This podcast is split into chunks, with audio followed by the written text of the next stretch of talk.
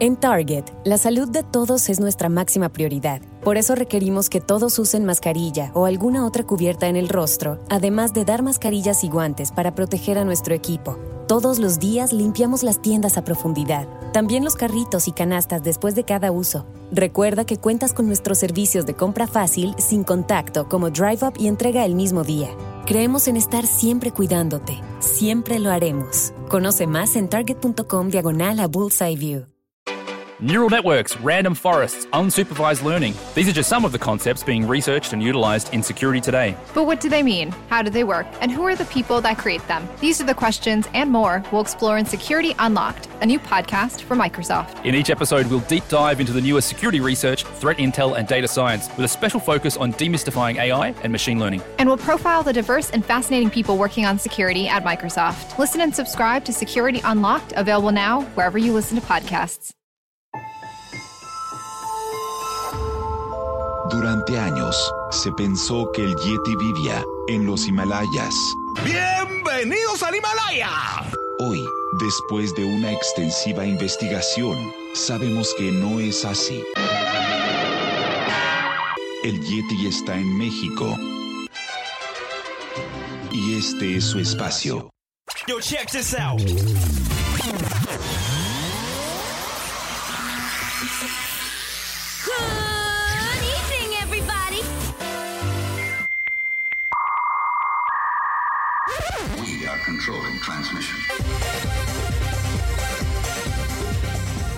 Estás escuchando la nueva temporada de La era del Yeti.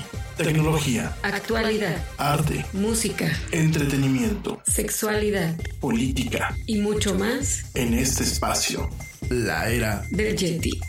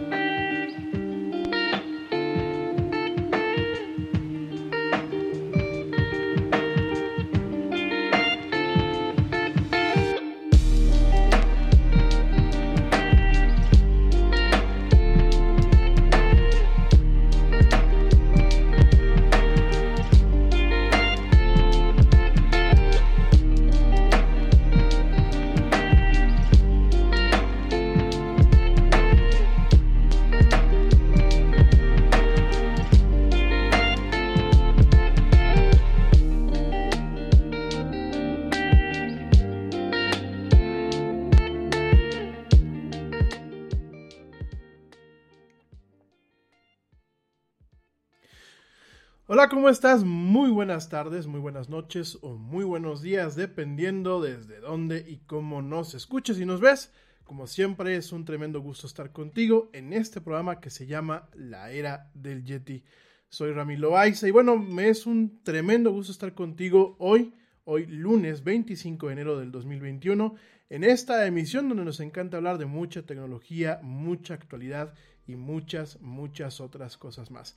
Gracias de verdad por acompañarnos a nombre de todo el equipo que hacemos la, la era del Yeti y un servidor en esta emisión en vivo a través de Facebook Live, a través de Spreaker y por supuesto también a través de eh, YouTube para la gente que nos quiere escuchar o ver en vivo y por supuesto también gracias a ti que nos acompañas en diferido a través de las mismas plataformas, pero también a través de Spotify, iHeartRadio, TuneIn, Stitcher, Deezer, Castbox, Pocket Casts, eh, Podcast Addict y bueno, prácticamente eh, las aplicaciones de podcasting de Apple y de Google.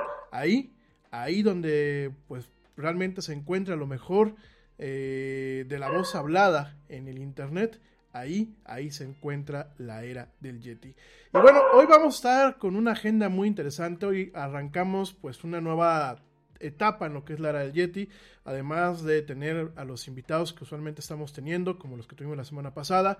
Hoy, hoy oficialmente aperturamos los lunes de política en este, en este programa. Vamos a estar tocando este tema que lo dejamos hace un par de años, bueno, pues después de por ahí algunos actos de censura que tuvimos, sin embargo, bueno, pues ahorita venimos con todo, traemos a un experto en política y vamos a estar platicando muy a gusto cada lunes sobre los temas que competen no solamente a la política nacional, sino a la política internacional.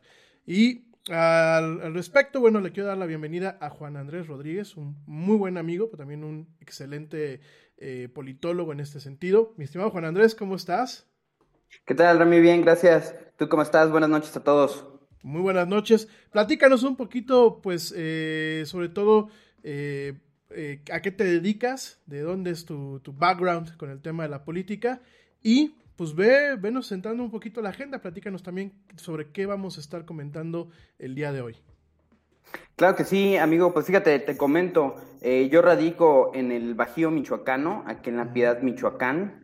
Este, gran parte de, mi vida he estado dentro de la función pública en temas de gobierno, en temas de creación de, sociedad y de temas de, creación de políticas públicas para los jóvenes, este, también con alguna, algunas participaciones partidistas. Y bueno, pues tratando de entender toda la complejidad que es la política este, y la política mexicana sobre todo, ¿no? Y en, eso andamos. La política mexicana, ¿te parece que es mucho más compleja que la de otros países? Yo pienso que sí, yo pienso que, al igual que cuando platicamos un poquito de la gente que, en algún momento vivimos en la Ciudad de México, pues yo soy de allá, este, aunque ya no vivo allá, ya me exilié desde hace rato, siempre decíamos, y lo decíamos este, de una forma muy risueña, que aquel que sabía conducir en la Ciudad de México podía conducir en cualquier ciudad, ¿no? ¿Tú piensas que, bueno, la política mexicana tiene ese grado de complejidad que si alguien sobrevive en la política mexicana, pues prácticamente puede sobrevivir en cualquier parte? Sí, caray, somos bien cafres para la política, ¿no? Como en la, a la hora de, de, conducir. Este, sí, yo creo que es, es, un tema muy rico aquí la política, con, con muchas vertientes, con, muchas, este, con muchos claroscuros. Eh, pero sin duda es muy interesante, muy cambiante, eh, muy vertiginoso en algunos momentos, pero bueno, pues bastante entretenida en comparación de, de, otros países, ¿no? A, lo mejor pensando en cómo se hace política en, en, Inglaterra, en Gran Bretaña, que puede ser medio aburrida, muy, muy, muy ad hoc de los ingleses. Este, y en México, pues eh, la política, como en muchas cosas, representa mucho de la cultura de los mexicanos y de nuestra forma de ser, ¿no? Totalmente. Y sí, definitivamente las diferencias que marca son muy puntuales. Eh, yo personalmente me gusta un poco más el sistema británico, en el sentido que pues es un parlamento y los parlamentos pues tienen ciertos contrapesos que por ejemplo en, nuestra, en una democracia como la nuestra, o inclusive la norteamericana, no se tienen, ¿no? Pero definitivamente pues sí, la política mexicana tiene un grado de emoción, así como el fútbol, soccer, que pues poco se compara con, el tema, por, ejemplo, del fútbol americano. Digo que a mí me gusta también el fútbol americano, pero pues definitivamente no tiene la misma agilidad o la misma velocidad o el mismo tema picante que quizás el fútbol este soccer, ¿no? Ya lo platicaremos más adelante también con Ernesto que se conecta en un rato más. Pero mi estimado Juan Andrés, ¿qué vamos a platicar el día de hoy? ¿Con qué vamos a deleitar al público que nos está escuchando? Pues mira, yo creo que han sucedido cosas bastante importantes en lo que eh, va del transcurso de, la semana pasada. Eh, entre ellas, pues bueno, en, hace ocho días, si mal no recuerdo, pudimos platicar un poco sobre la toma de posesión del nuevo presidente de Estados Unidos, de John Biden, y, de todo lo que trae o todo lo que conlleva, ¿no? El que tengamos un nuevo presidente, que se tenga un nuevo presidente en Estados Unidos, que este es el número 46 para Estados Unidos. Y bueno, platicábamos un poco de, a lo que se va a enfrentar este nuevo presidente y a la gran oposición que se está formando con Trump y, con, este, con estos 70 mil votos que, adquirió y con, con sus bases que las está aceitando, las está engrasando bastante bien, pues para formar un partido político y para ser el gran opositor de, Biden y, de las nuevas eh, reformas eh, estructurales que piensa implementar en Estados Unidos. Eh, definitivamente yo creo que una de las más importantes, o por lo menos de la que en México nos interesaría darle un, poco más de seguimiento, sería el tema migratorio. Y de ahí pues parte que en la semana pasada, en plena gira de trabajo de López Obrador, en Monterrey, si mal no recuerdo, pues tocó la, llamada por teléfono con el presidente de Estados Unidos, este, que se me, creo que tiene unas eh, señales bastante interesantes esa llamada. De entrada, eh, ¿quién acompaña a López Obrador en esa llamada? ¿no? Porque no es una llamada que en la que lo hace él solo, sino está acompañado de dos personajes que, creo que debemos de seguir la pista y, de, la pista y que debemos de, de analizar el por qué estuvieron en esa llamada. Primera, que es a, eh, Alfonso Romo, que deja de, hace unos meses dejó de ser eh, el encargado de, la oficina del presidente, pero sin duda sigue siendo un gran este, aliado del presidente, es alguien que le sigue hablando al oído, porque sabe que tiene en juego su reputación con los grandes empresarios de México y sobre todo que es el que le sigue dando un poco de credibilidad al gobierno de la cuarta de la cuarta T con López Obrador. Y bueno, lo mantiene en temas importantes, en temas de decisión, sobre todo a la hora de, que incluye a la, iniciativa privada, ¿no? Como, como en esta gira la tuvo en, Monterrey, que se reunió con un grupo bastante nutrido de, de, empresarios. Bueno, de ahí surge la llamada, lo acompaña Alfonso, pero también está Marcelo Ebrard. Esta llamada no es éxito de López Obrador. ¿eh? El que se haya podido realizar esta llamada es gracias a, a, Ebrard eh, y a sus este, pues emisarios en, Washington, ¿no? A la, a la, comunicación que está teniendo o quiere implementar eh, Brad con Washington, que quiere limar esperezas con todo lo que ha sucedido con, con, este gobierno, y el que logra, logra que se haga esta llamada, pues es Brad, y es el que se vuelve a poner la medallita, como en algunas cuestiones muy finas del gobierno, pues Ebrad es el que sale ahí a mantener a flote a, este, a esta administración. Y bueno, creo que... todo Perdón, perdón, perdón, perdón, te interrumpí. No, no, adelante, adelante. O sea que igual que con Peña Nieto tenemos a un canciller omnipotente, si lo podemos llamar así? Eh, yo, yo creo que él se está perfilando a tener mucha fuerza, incluso hasta al interior de, Morena. Eh, él está abanderando un grupo que podemos nosotros llamarlo como los mesurados, los, este, los más tranquilos, no, no sé cómo, mencionarlo ahí, y, y, él está teniendo bastante fuerza, ¿eh? Y está, este, tiene algunos aliados en el, en el Congreso y, creo que es muy importante lo que ha hecho, no solamente con, el enlace con Estados Unidos, sino a la hora de negociar las vacunas, sino ahora de, a la hora de, estar al tanto con algunos problemas al interior del país y también externo. Definitivamente, definitivamente podemos decir que el brazo fuerte de López Obrador sí es Brad. No puedo decir que es el brazo de hierro el que viene a poner orden, pero Brad inteligentemente está moviendo sus, piezas. creo que tiene un interés y él está jugando bastante bien sus, sus piezas y, y, abonan, la verdad es que sí abonan muchísimo a lo que está tratando de hacer el gobierno y muchas de las palomitas se las lleva Brad. Y esta llamada es una de ellas.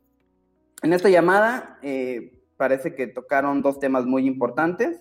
En primera fue el tema de la migración, The thing about comparing rates at progressive.com is that by now you've heard a lot of ads about comparing rates at progressive.com. We probably don't even need the words comparing rates anymore to remind you that seasoning steaks at progressive.com is an easy way to save on car insurance, or that swimming in trousers helps you find the lowest rate. And that's the thing about foraging for truffles. You've heard a lot of ads about standing tiptoe on a cinder block. Compare rates and sing softly to a wounded field mouse and save at progressive.com. Progressive Casualty Insurance Company and affiliates. Comparison rates not available in all states or situations. Neural networks, random forests, unsupervised learning. These are just some of the concepts being researched and utilized in security today. But what do they mean? How do they work? And who are the people that create them? These are the questions and more we'll explore in Security Unlocked, a new podcast from Microsoft. In each episode, we'll deep dive into the newest security research, threat intel, and data science with a special focus on demystifying AI and machine learning. And we'll profile the diverse and fascinating people working on security at Microsoft. Listen and subscribe to Security Unlocked, available now wherever you listen to podcasts. Que ese es, ese es algo importante. Se va a presentar en Estados Unidos eh, una iniciativa eh, donde en grandes rasgos eh, pretenden que sea una, una migración irregular, ¿no? Que sea que sí, que sí esté este, puertas abiertas con algunas restricciones y que no va a haber ninguna instrucción del gobierno de Estados Unidos conforme las acciones que se han llevado a cabo ahora en el sur del país, donde si lo recordarán, eh, en, años, en el año pasado se desplegaron alrededor de 30 mil elementos de la Guardia Nacional para hacer un frente en el sur del país, en nuestra frontera eh, en el sur, para detener a los migrantes. Que si lo vemos de un punto de vista un poco este, más eh, puntual, digamos, un punto, pues realmente es importante que haya que estén ahí. Vienen oleadas de migrantes. Eh, pues hablaba en la semana pasada, había leído de una de tres de, mil personas y por ahí viene saliendo también otra de, de, otro tanto igual. Entonces, el que en la frontera del sur no tengamos un filtro que, que esté cuidando, pues se puede generar un tema de seguridad nacional. Y creo que la Guardia Nacional debería de, seguir, de seguir firme ahí. Mm, sin embargo, pues en Estados Unidos están apostando mucho a que todo, todo el discurso de Biden va a ser relacionado con el tema de derechos humanos. Entonces, tanto migración como otras cuestiones, eh, todo va a ser relacionado con eso. Le quiere dar mucha fuerza al, tema de los derechos humanos. Entonces, veremos cómo va a ir planteando su estrategia Estados Unidos y cómo va a ir involucrando a México para que eh, se integre en ese plan de migración. Este, sin duda la cuestión en Latinoamérica va a ser complicadísima económicamente hablando por el tema del COVID, de las pandemias, de los gobiernos que no han sido este, muy exitosos y pues vienen oleadas migratorias bastante fuertes que sin duda muchas de ellas pues se van a quedar en el camino y México es una opción principal para ellos. Entonces creo que el gobierno de la Cuarta Transformación y el gobierno de López Obrador sobre todo tiene que estar preparado para ver qué va a pasar con esas personas. Porque esas personas que quedan en Michoacán, que quedan en Guanajuato y que ya no siguen hasta la frontera por cuestiones de inseguridad o por cuestiones X, cuestiones, pues a ellas se tiene que brindar un tipo de, un tipo de atención, ¿no? Mucho se rumoreaba, y no sé tú desde la postura en donde estás y con los conocimientos que tienes, sobre todo en el campo, se rumoreaba que Andrés Manuel pues iba a agarrar a estas personas que van llegando de inmigrantes, que se van quedando y pues prácticamente las iba a nacionalizar, sobre todo con un tema de pues eh, de generar una nueva clientela y de tener pues un capital eh, de votantes que pudiesen pues obviamente ejercer una presión ahora en los comicios que vienen ahora en junio obviamente en el tema de la revocación de mandato el año que viene, y por supuesto, pues viendo un poco más a futuro en las elecciones presidenciales del 2024. ¿Es esto factible? Por ahí van los tiros, fueron solamente rumores. ¿Tú qué has visto? Mira, yo creo que con este gobierno podemos esperar lo que sea. cualquier idea que surja de la cabeza de nuestro presidente, de nuestro presidente de la República, pues eso puede ser. Yo veo bastante complicado y sobre todo que le den los tiempos para este, formar un ejército electoral este, y que el, el, recurso que él vaya a querer implementar para ellos, pues seguramente ya está destinado para gente que le puede ser más productiva, ¿no? Como los siervos de la nación en su caso, o como una estructura territorial de, de, de Morena que no es nada pequeña, que yo creo que tiene bastante estructura, y, pero sin embargo, por otro lado, sí puede hacer algo este, un poco más complicado, que puede tenerlos como reserva de, para este, carne de cañón, ¿no? Para si en un momento dado eh, la situación en el país se complica demasiado como para salir a la calle a, protestar, pues el que tenga carne de cañón, ¿no? Paleros, al final de cuentas. Eh, no lo veo, no, no lo veo que, vaya a pasar, este, pero sin embargo, pues sí tenemos que estar pendientes con, con, lo que va a suceder con las personas que van a ingresar al país. Incluso pues pensando en temas de derechos humanos, creo que tenemos que velar eh, porque tengan un libre tránsito, porque eh, lleguen sanos a, Estados Unidos, que el tema de la seguridad no sea una preocupación para ellos y que también en ese factor, que el que los vaya a reclutar no puede ser el gobierno, ¿eh? sino la misma delincuencia organizada. Y ese es un tema que me preocupa mucho más, que vean un potencial ahí la delincuencia organizada y que sean ellos los que este, pues acaben reclutando a todos estos inmigrantes. Ahora hablando de seguridad, creo que es uno de los puntos en la agenda de Joe Biden, tú mismo lo comentabas hace un minuto, el tema de derechos humanos. ¿Cómo, cómo vislumbras, a pesar de la mano de Ebrard, que bueno, dentro de los males el menor, ¿no? Creo que Ebrard, eh, pues desde que fue jefe de la Ciudad de México, con todos sus bemoles, que ya lo sabemos, ha actuado con cierta coherencia política y con, y con cierta eh, moderación, como tú bien lo dices, porque sabemos que pues alrededor del grupo del presidente hay, hay voces exageradamente radicales, ¿no? ¿Cómo ves tú la relación que se viene con México? Eh, puntualizando, ¿cómo crees que hayan muchas tensiones? Nos queda claro que Biden es un político profesional y no va a ejercer el recurso de la venganza directamente, ¿no? Ya sea por un tema de eh, falta de tiempo, ya sea por un tema obviamente de profesionalismo, ya sea por un tema porque pues Biden ahorita tiene demasiadas cosas en la mesa, tiene una pandemia, tiene una crisis económica, tiene crisis por todas partes a nivel diplomático, ¿no? Pero tú cómo piensas que se vaya vislumbrando la relación, sobre todo cuando, y eso es algo que muchas veces se platica en los círculos, ¿no? De que Biden, Biden ya tiene muy conocido a, Andrés Manuel, obviamente como vicepresidente en tiempos de Calderón y en tiempos obviamente de Peña Nieto, pues se sabía quién, quién, quién era el señor este Andrés Manuel por el, factor disruptivo que siempre eh, ha tenido dentro de la, de la, pues ahora sí que de la eh, escena de la política mexicana.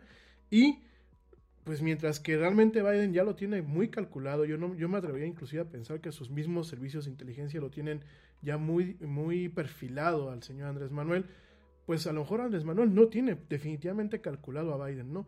¿Tú cómo puedes esperar, pues por lo menos, estos primeros seis meses de la relación bilateral entre los dos países?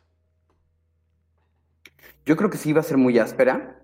El gobierno de México tiene que eh, con Estados Unidos con algunas eh, fallas que tuvieron de, diálogo, sobre todo.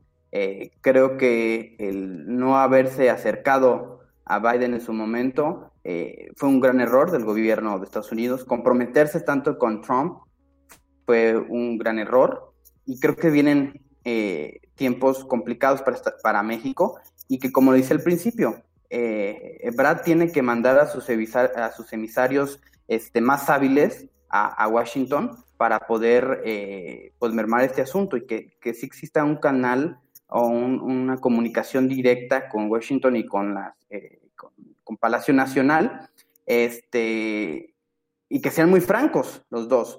Eh, eh, el problema es que eh, López Obrador no, no ha entendido ni siquiera con Trump, con los lazos de amistad, con los lazos de cordialidad que existía, no ha entendido el cómo comunicarse. Y e, ese es un problema muy grande de, López Obrador. Por eso tiene que intervenir Ebrard, para que él, él sí marque cuál va a ser la agenda bilateral con Estados Unidos. ¿Qué va a pasar? eh, también lo decía al principio, Biden se quiere posicionar en el mundo como el defensor de los derechos humanos y también del cambio climático y de las energías renovables. Que ahí vamos a partir de un punto interesante. E, el, pues hemos visto que eh, el gobierno de México, toda su energía pues está basada en, en, una refinería, en cuestiones de carbón. Bueno, entonces el que Biden en los primeros minutos de su gobierno haya regresado a, al este, de París, al convenio de París, este, pues habla de que el empuje del, contra el cambio climático, contra las energías nuevas, limpias y renovables, pues va a ser fuertísimo. Aparte, recordemos que ese es un tema que viene en, el Tratado de Libre Comercio, que se acaba de firmar y que lo aceptó el gobierno, eh, el gobierno de México, y que por alguna otra cosa con Trump lo habían solapado ese asunto. Yo creo que con Biden va a ser el empuje bastante fuerte para que se esté eh, cumpliendo lo que, lo, que en el tratado viene. Y definitivamente por los otros eh, puntos que, en la agenda de Biden van a ser eh, bastante este, enérgicos, pues va a ser en temas laborales y de democracia. Que al final de cuentas el tema de democracia para Estados Unidos pues es muy, muy amplio y es, este, incluye a muchas decisiones que ellos toman alrededor del mundo, incluso acciones eh, bélicas, con tal de defender su democracia y con tal de eh, seguir siendo los grandes defensores de la democracia. Entonces, pues yo creo que todo esto es lo que, lo que viene con, México. ¿no? Bueno, son los retos, son los grandes retos que tiene México con, nuestro, con este nuevo gobierno. Eh, yo me, río mucho con algunos compañeros, eh, sobre todo del partido en el que milito, que dicen es que ya con Biden vamos preparando el camino para que salga López Obrador. Biden va a ser el que va a empujar pues la verdad es que no. Yo creo que el presidente de Estados Unidos, como todos los presidentes de Estados Unidos, se van a dedicar a ver por, por Estados Unidos, ¿no? Y América para los americanos. Ese es, ese es algo que tienen ellos tatuado y en su política se, se basa en eso. Entonces, realmente lo que con lo que pase en el gobierno eh, de México, en las elecciones, quiénes figuren, quiénes sean los candidatos, quiénes sean los liderazgos en México, pues en Estados Unidos, pues no, ellos van a poner, van a poner sus condiciones y las van a negociar. Algunas van a ceder, muchas otras las van a ganar. Este, y al final de cuentas también tenemos nosotros que aceptar cuál, cuál es nuestra posición ante el gobierno de Estados Unidos como país. Una, definitivamente no somos este, subordinados. Somos un país que somos unos colegas comercialmente eh, colaborativos con ellos. Y con una democracia plena y, este, y sobre eso tenemos que trabajar nuestra relación bilateral con ellos, con los Estados Unidos, ¿verdad? Totalmente. Fíjate que te me adelantaste porque justamente te iba, te iba a preguntar si tú considerabas que se volvía pues Biden un, soporte, un contrapeso a la oposición aquí en México, pero ya me la acabas de contestar. Y aquí la siguiente pregunta, antes de, empezar a analizar o desmenuzar un poquito el tema de la enfermedad o supuesta enfermedad de, de, de AMLO, aquí la pregunta es, ¿Qué opinión te guarda la llamada del día de hoy con, Vladimir Putin? ¿no? Tuvimos una llamada con Biden el viernes y hoy, lunes, pareciendo como dando un descolón, pareciendo como que quiere recuperar también popularidad. Eh, desconozco el timing de la decisión que se tomó. Dicen que en la, en la, política no hay casualidades, pero hoy la llamada con Vladimir Putin. ¿Tú qué opinas de esto? ¿Para dónde va o para dónde pensamos que puede ir? Mm, yo creo que lo que sí bien hace, eh, o lo que sí bien hacen este tipo de gobiernos, es eh, fortalecer su relación con sus aliados en el mundo. Y mm, Rusia sí, seguramente eh, está muy interesado en lo que pase en México. Y, por eso yo creo que ha de haber sido una llamada bastante cordial, una llamada este, para concretar eh, la compra de, de, vacunas, de 24 millones de vacunas de, de una dosis rusa, que es eh, Sputnik, si no me equivoco, eh, que realmente eso ya estaba, ya estaba amarrado, simplemente fue una llamada de cordialidad de, para darle seguimiento, pero sin duda pues es para acercarse a sus aliados, ¿no? México, eh, esa es la finalidad, yo creo que acercarse un poco a sus aliados para sondear, el, para sondear este, muchos temas, eh, económicos principalmente. Y, y bueno, la relación con Putin no ha sido mala. Este, yo creo que ha tenido algunos acercamientos, acercamientos eh, no precisamente con Ebrat, como en el caso de Estados Unidos. Yo creo que ahí ha tenido eh, varias líneas de, comunicación con López Obrador. Y bueno, pues va a crecer el tema comercial con ellos, definitivamente. No sé si bueno o malo, lo tendremos que ir eh, eh desamarrando conforme vayan pasando las cosas. Este, y bueno, pero por lo pronto, pues es el tema de, la, de la vacuna, que son 24 millones de dosis de una vacuna rusa que pues cabe mencionar que es una vacuna que no tiene la aprobación de la Organización Mundial de la Salud y ni de la FDA, ¿no? Entonces, este, pues ahí viene un poco de complicaciones y un poco de, mm, de pues de especulaciones que a lo mejor no deberían de pasar y sobre todo en temas eh, como en medicina eh, o en temas de salud, y de, de, salud general. Tal vez podemos especular en cuestiones de política y en, pues, en cuestiones de campañas electorales, pero en temas tan delicados como, como la salud, pues no debería, no, no debería haber ese margen para especular.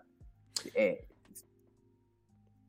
Sí, desafortunadamente los gobiernos que tienen al populismo, como ya pasó en Estados Unidos, como está pasando aquí en México, como está pasando en el mismo Brasil, pues son los que más han politizado el tema de la de la salud y el tema del manejo de la pandemia en estos tiempos, ¿no? El mismo Reino Unido, que si bien el corte no es totalmente populista, bueno, pues hay que recordar también la pésima actuación de un... En Target, la salud de todos es nuestra máxima prioridad. Por eso requerimos que todos usen mascarilla o alguna otra cubierta en el rostro, además de dar mascarillas y guantes para proteger a nuestro equipo. Todos los días limpiamos las tiendas a profundidad, también los carritos y canastas después de cada uso. Recuerda que cuentas con nuestros servicios de compra fácil, sin contacto, como Drive Up y entrega el mismo día.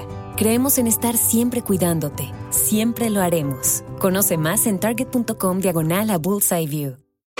Neural networks, random forests, unsupervised learning. These are just some of the concepts being researched and utilized in security today. But what do they mean? How do they work? And who are the people that create them? These are the questions and more we'll explore in Security Unlocked, a new podcast from Microsoft. In each episode, we'll deep dive into the newest security research, threat intel, and data science with a special focus on demystifying AI and machine learning. And we'll profile the diverse and fascinating people working on security at Microsoft. Listen and subscribe to Security Unlocked, available now wherever you listen to podcasts. Primer ministro como lo ha sido Boris Johnson, ¿no? No solamente desde, desde, el manejo con las negociaciones de la Unión Europea para el tema de tratados comerciales post-Brexit, que ya eh, espero yo que el, próximo lunes este, podamos platicar también un poquito acerca de eso.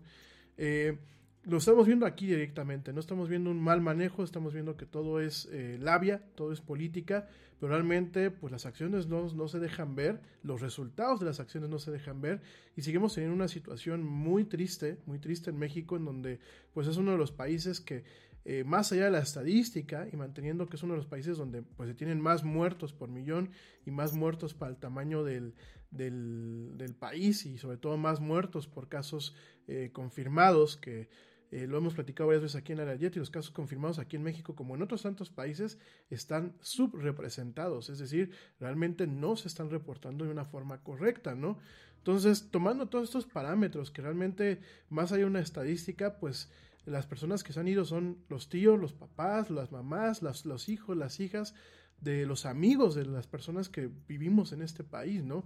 Realmente creo que es algo que no se debería de politizar, desafortunadamente pues en eso estamos cayendo y eso nos viene a, nos lleva de la mano al siguiente punto, ¿no? El día de la noche, perdón, el día de ayer, por la noche, eh, Andrés Manuel pues sale, manda un tweet muy al estilo de, Donald Trump, antes de mandar un comunicado oficial por canales, pues obviamente de la estructura de comunicación del gobierno y del gobierno de, de la República y de presidencia, pues el señor se salta a la baranda, agarra el mismo, la misma hoja del manual de Trump y, le dice al mundo, porque en el momento en que sale un tweet, pues no solamente es para su base, no solamente es para la oposición, no solamente es para el país, es para el mundo. Le dice al mundo, pues ¿qué creen chatos? Que me pegó. Y ni las estampitas, ni el detente, ni, la, ni el poder moral, ni el no robar, no mentir y no traicionar me salvó. ¿Tú qué opinas de eso? ¿Será una cortina de humo? Porque me topo con una situación muy curiosa en México en donde el 50% de la gente, si no es que un poco más, pone en tela de juicio que realmente está enfermo. Eh, dentro de estos mismos porcentajes, pues hay gente que no le desea nada bien al Señor. Y obviamente tenemos su base que en ocasiones se ve inflada, principalmente por los bots y por todo lo que se tiene en, en, Twitter y en las redes sociales. No deja de haber gente que lo sigue apoyando. Pero, ¿qué podemos leer de esto? ¿Tú qué piensas? ¿Realmente el Señor está enfermo? ¿Realmente eh, se está jugando una carta para eh, causar lástima o recuperar popularidad? ¿Por dónde crees que van los tiros, como decimos aquí en México? Mira, no te podría afirmar o desmentir que esté, que esté enfermo. Yo, yo espero eh, que no, porque realmente es preocupante, muy preocupante que el mandatario, que el primer magistrado en México, pues esté enfermo de COVID. Es bastante este, complicado por los temas que se pueden originar eh, en una enfermedad que se puede complicar. Y en una enfermedad en un país donde ha sido altamente peligrosa, ¿no? Que ha tenido eh, un mal manejo y que, este, bueno, pues se puede complicar bastante. Sin duda alguna, el que no se cuide, el que tenga una agenda abierta, el que esté sin cubrebocas, no solamente creo que es mandar un mensaje a la ciudadanía de menospreciar la, la contingencia en la que estamos pasando, sino que es un acto sumamente irresponsable para quien es nuestro eh, presidente. Definitivamente se debe de considerar el que se cuide, el que esté resguardado. Y a mí, en lo personal, no me preocuparía que el primero que hubiera recibido una vacuna fuera él. Ojalá que hubiera sido así.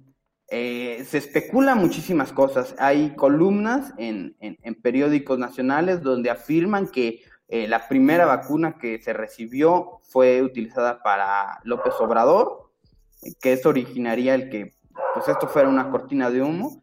Pero pues sin embargo son los detalles finos los que acaban de generar todo este tipo de controversias.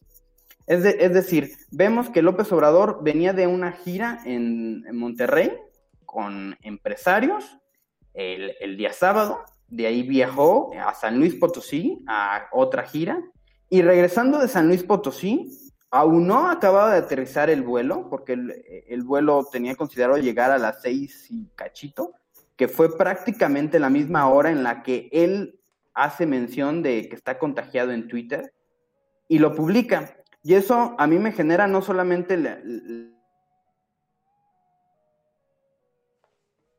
la sino eh, la molestia de saber cuándo, se, cuándo empezó a sentir los síntomas, cuándo se hizo la prueba y cuándo se le notificó al presidente que estaba contagiado con el COVID.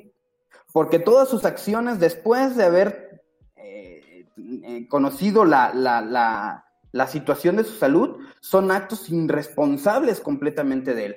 Viajar en un avión comercial, seguir una gira de trabajo donde eh, no utiliza cubrebocas, donde saluda a la ciudadanía, donde está en, contacto con empresarios importantísimos para el país, si él tenía conocimiento de esto, es un acto totalmente irresponsable de su parte. Pero vemos algo que realmente a mí me llamó muchísimo la atención y lo estuve monitoreando por lo menos hasta, hasta pasadita de la medianoche.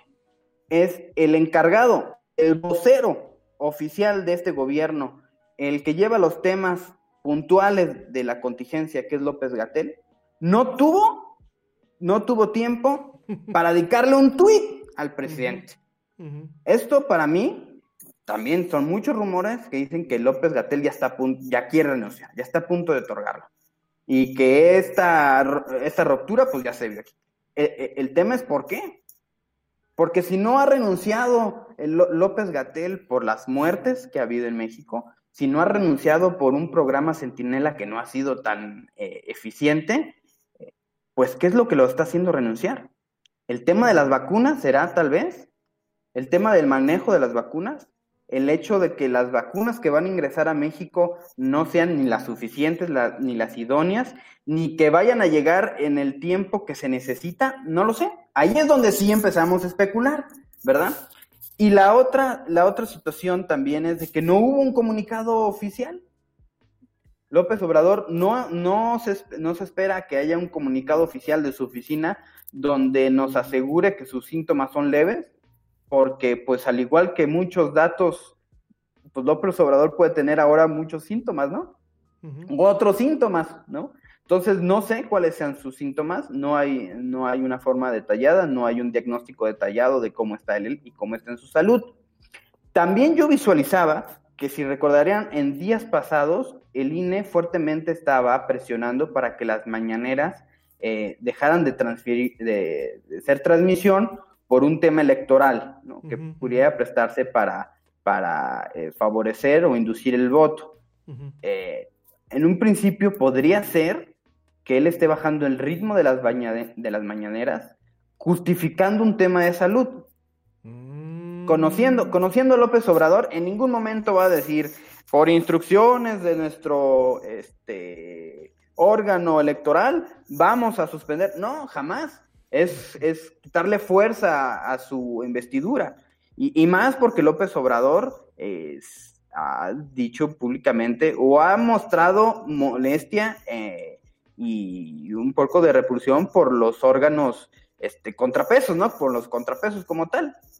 Entonces yo creo que también por ahí puede ser, ¿eh? Que vayan a bajar un poco el ritmo de las, de las mañaneras con tal de obedecer una indicación de, del INE y que pareciera que fue pues coyuntural el asunto, ¿no? Que fue una enfermedad. Mm, una cortina de humo, no lo sé. Como lo repetí hace, hace un rato, con este gobierno podemos esperar cualquier cosa, ¿verdad? Pero lo que sí hay que puntualizar es que sí es muy preocupante de que tengamos a nuestro presidente eh, en condiciones de, enfermedad. Eh, creo que en el mundo, si mal no lo recuerdo, más que Trump y Boris Johnson son los, que, los únicos que han estado contagiados. Bolsonaro, ¿no? Ah, ok, también en Brasil. Sí. Sí, no, no, no recuerdo. No recuerdo quién más, realmente han sido muy pocos y que han tenido toda la, todas las atenciones médicas correspondientes. Ahora el hecho de que salga López Obrador y que no se quiera vacunar por ser congruente con su, con su discurso, con, por ser solidario con los, este, con los demás mexicanos, pues ese mismo argumento lo puede usar para el tema de, de cuidar su salud y de recibir atención médica que no sea pública. Entonces, pues la demagogia también es peligrosa y peligrosa para la salud del propio presidente. Y créeme que a pesar de que en muchas, prácticamente todas las decisiones que ha tomado López Obrador no me han convencido, eh, el que tengamos un presidente enfermo sí es eh, de bastante preocupación, pues para la estabilidad política y económica del país. Totalmente, es muy grave, muy grave lo que le pudiese pasar. Yo me, a mí me parece que el utilizar una carta de este tamaño eh, si fuera un tema de realmente una, una cortina política, una, perdón, una cortina de humo, me parece muy desafortunado, me parece muy arriesgado. Eh, hay voces que dicen, hay analistas que dicen que esto lo va a dejar más fortalecido rumbo a las elecciones intermedias, obviamente apelando a un sentido de solidaridad con el pueblo de México, sobre todo con su base. Sin embargo, hay otros tantos, y yo me sumo a ellos, en donde yo pienso que esto lo puede llegar a debilitar más porque me parece totalmente irrisorio que el primer mandatario de un país, si realmente se estuviesen llevando las cosas bien, pues no tendría por qué enfermarse, ¿no? Y desafortunadamente, pues cae dentro del ya tristemente reconocido panteón de presidentes que han manejado no mal, sino pésimamente mal la situación de esta pandemia, como pues lo, acabas de mencionar, ¿no? Como lo son del mismo eh, Trump, que pues obviamente el que se hubiese enfermado, aunque su base lo defendiera, le costó votos en aquellos estados donde habían republicanos, eh, pues, sobre todo eh, moderados, no los conservadores, ultraconservadores, sino realmente moderados. Eso de acuerdo a ciertas métricas que, por ejemplo, en su momento el New York Times comentaba, ¿no? Que había mucho republicano que dijo, oye, a mí me impacta que mi, que mi jefe, mi jefe de gobierno, el que, el que da la cara ante el mundo, pues es el primero en enfermarse, ¿no? Y yo creo que en ese, en ese sentido, pues cae en el panteón en donde pues no solamente es ya la pena, la pena de dolor de que tenemos pues a la gente eh, falleciendo y saturando hospitales, que bueno, pues también ese era otro tema. La Ciudad de México está colapsada en cuanto al tema de, hospitales. Guanajuato, pues tres cuartos de lo mismo. Michoacán, pues va por esa misma senda. De Querétaro ni hablemos, porque bueno, pues también desafortunadamente los esfuerzos que se han eh, intentado llevar a cabo, pues no han dado el resultado adecuado. Y estamos no solamente con esta pena que nos embarga pues a todos los mexicanos, porque de alguna u otra forma hemos tenido el familiar que se ha enfermado, o el amigo que ha fallecido, o el compañero que pues ha perdido la vida lamentablemente por esta enfermedad, sino también tenemos la pena y el escornio, el, el escarnio, vaya, eh, público a nivel internacional en donde pues no solamente aparecemos en los rankings de lo peor eh, del peor manejo de la pandemia sino ahora resulta pues que nuestro presidente que es la cabeza es la quien representa el mundo pues más allá de sus chistoretes y más allá de sus cosas se enferma y pone al país en una situación como tú bien lo mencionas muy tensa en donde pues cualquier cosa que le pase obviamente va a generar una afectación bastante amplia en lo que es la situación política y económica y la estabilidad general de un país que, bueno, pues prácticamente está eh, en muchos aspectos eh, dañado, ¿no? Dañado en el tema, pues no solamente de lo que es la pandemia en general, hablando económica y en el tema de salud pública, sino también en el tema de la polarización, ¿no? Creo que lo, lo veíamos en las redes sociales. Eh, mi estimado Juan Andrés, por aquí, eh, antes de, preguntarte la, de hacerte la pregunta con la que cerraríamos el día de hoy esta, este primer segmento que vamos a tener contigo, eh, de verdad que vamos a estar muy ansiosos cada, de que llegue cada lunes para platicar. Por aquí, bueno, comentan algunos, hacen algunos comentarios. La güerita productora de este programa, Laura Núñez, ¿cómo perciben la participación de los jóvenes en la política? ¿Consideran que las nuevas generaciones están informadas sobre la situación actual en nuestro país? ¿Cuál es tu opinión? Eh, yo creo que uno de los eh, problemas más grandes que tiene México es que los jóvenes no han querido involucrarse en, la política. Eh, hay una apatía bastante grande, creciente, y que los, muchos de los funcionarios y los políticos han tenido mucho que ver para que esto funcione, para que esto no funcione, y para que los jóvenes hoy por hoy estén apáticos, aislados y que no tengan no solamente interés, sino que no se preocupen por investigar y que aunado a eso haya una sobreinformación. En todos los medios sociales o en todas las redes sociales eh, bombardean con mucha información a los jóvenes y no la están digiriendo de manera favorable ni la están eh, analizando de manera objetiva. Mm, y ese es un problema que las redes sociales han, originado en, los jóvenes. No hay no hay en, en, nuestra, joven, en nuestra juventud una eh, visión objetiva de qué es lo que quieren del, país y lo más importante es que no entienden que su participación es lo que podría transformar mucho de las realidades de nuestro país. Eh, yo sigo creyendo que este, en México la generación de jóvenes eh, que, están actualmente, ahora en México, eh, pues es fundamental que los partidos volteen a verlos, pero no solamente por, por obtener su voto, sino que realmente piensen en ellos como una visión de estadista, una, una visión a futuro y que se estén armando todas las políticas públicas, todos los programas para su desarrollo integral como personas en todas sus capacidades y en todas sus virtudes. Eso es lo que el gobierno debe estar pensando en cómo va a ir dejando una generación fuerte y sólida, no solamente económicamente, sino con las herramientas suficientes para que ellos puedan este, desarrollarse en, en una realidad y que ellos mismos sean los gestores en sus comunidades, en sus colonias, en sus entornos, para crear nuevas realidades. Definitivamente la juventud debe ser el agente de cambio que estamos eh, esperando pero pues no se ve, no se ve y tampoco porque no hay ninguna propuesta real para ellos, en ningún partido. Totalmente. Coincido contigo por aquí, Esperanza Aguilar. Mi perita le mando un saludo. Saludos Juan Andrés, qué gusto que te sumes a este proyecto. Los jóvenes son el presente y que mejor sean jóvenes como ustedes que se hagan escuchar entre sus generaciones. Y por aquí Esperanza. Excelente crítica Juan Andrés, saludos. Definitivamente concuerdo contigo. Y para cerrar el bloque, ¿Qué podemos esperar esta semana? ¿Qué, ¿qué, ¿con qué sorpresas nos podemos anticipar o qué es lo que podemos ver esta semana? ¿Qué hay en la agenda política en México de forma inmediata? ¿O este tema de la enfermedad del presidente pues nos va a llevar toda la semana y algunas otras cosas se suspenderán? ¿Cómo lo ves tú?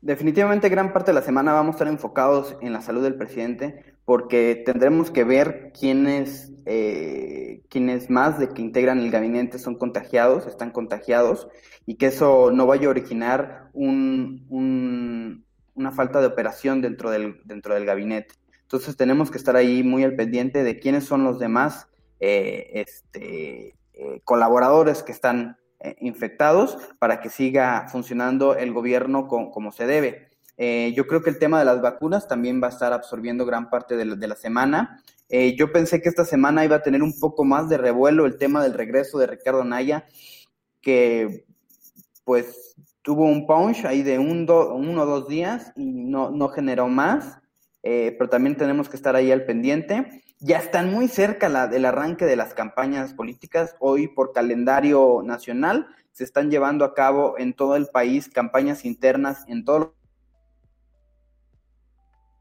partidos y ya están a punto de culminar. El día 30 para muchos partidos acaba su tiempo de elecciones internas y, y vienen ya para prepararnos para las, para las elecciones.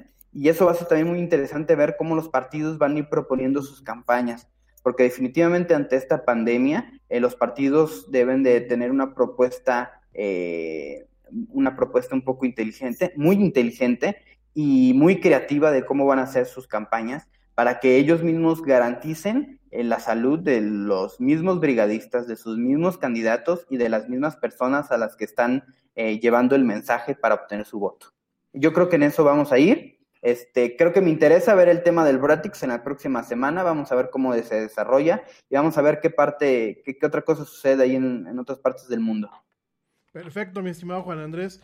Oye, pues nos dio un tremendo gusto que arranquemos esta sección contigo. De verdad, esta es tu casa. Eh, más que bienvenido, es un tremendo, tremendo gusto. Eso fue una plática muy padre. Eh, veo que se genera interés, sí, definitivamente la política eh, se genera interés, a pesar de que no sé tú qué opinas, eh, nos falta en ocasiones madurez para realmente abordarla. Siempre dicen que hay tres cosas por las que no se debe hablar en una, en una comida con la familia, que es la política, este, la religión o el fútbol, ¿no? Y creo que parte de las malas decisiones que, por ejemplo, muchos países han tomado es porque realmente la política no se habla, no se discute de una forma sensata y realmente con, con, sin apasionamientos y realmente no se hace un análisis crítico. Además de que, bueno, como tú ya lo comentas, pues definitivamente la participación de los jóvenes, por lo menos en México y creo que también en otros países, pues es mínima para el tipo de necesidad que se tiene, ¿no? Ya lo estaremos platicando la próxima semana, también por ahí tenemos los resultados del, censo del INEGI, que me parece que son muy importantes porque, bueno, pues hasta donde yo me acordaba teníamos un bono poblacional, que lo platicaremos la, semana que viene, el bono demográfico, se nos acabó el bono, ahora salen ahí algunos comentarios acerca de que, bueno, ahorita ya no, no hay más población joven en el país, realmente se tiende más hacia la, hacia la población en senectud o de adultos jóvenes, pero ya no tenemos a los adolescentes y a los jóvenes que teníamos a principios de esta década, bueno, de la década que acaba de pasar. Y bueno, tenemos muchas, muchas cosas que pues discutiremos contigo aprovechando tus conocimientos y tu perspectiva muy única acerca de lo que está pasando en la política. No, a, los amigos que nos siguen escuchando, pues no se desconecten. Nos vamos a ir a un corto, ¿algo más que quieras decir, mi estimado Juan Andrés? No, nada más agradecerte el espacio, el tiempo, eh, felicitarte por el programa y pues saludos a todos y con mucho gusto nos estamos viendo la próxima semana. Por favor, va a ser un privilegio y un placer tenerte por aquí, de verdad. No se desconecten, nosotros ahorita nos vamos rapidísimamente a un corte, te recordamos nuestras redes sociales para que no pierdas el contacto con nosotros. En Facebook nos encuentras como la era del Yeti, que no la hora, sino la era. En Twitter nos encuentras como arroba el Yeti oficial y en Instagram nos encuentras la era del Yeti. No nos tardamos nada, ya volvemos. No te desconectes, sigue viendo y escuchando esto que es la era del Yeti. Ya volvemos.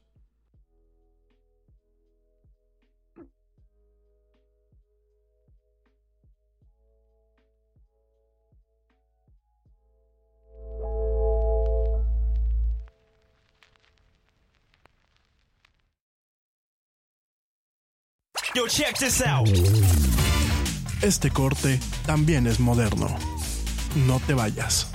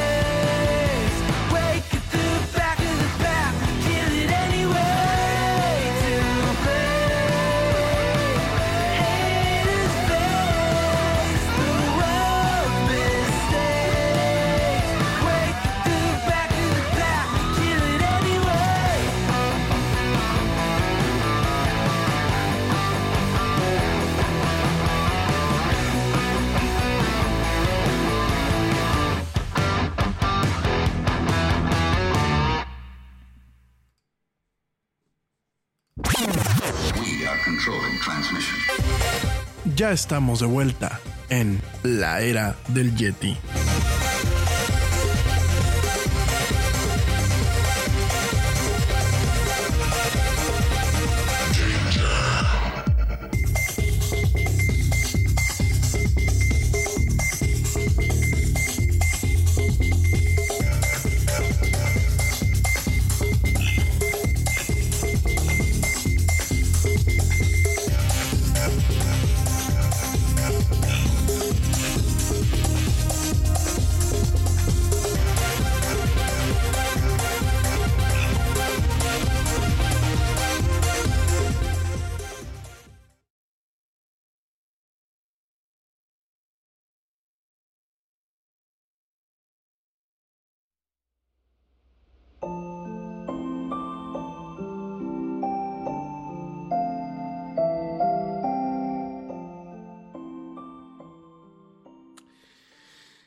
Ya estamos de vuelta con esto que es la era del Yeti. Mil gracias a la gente que continúa viéndonos y escuchándonos en esta transmisión en vivo y por supuesto a la gente que nos ve y nos escucha en diferido.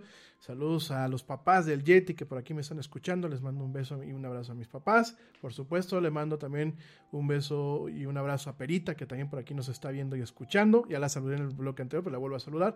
Obviamente la güeyita Laura Núñez que ya está aquí eh, haciéndola en la parte de la producción. Y por supuesto, queremos mandar saludos a los países que nos escuchan. Eh, estoy viendo ahorita las estadísticas de la del Jet y yo sigo muy impresionado.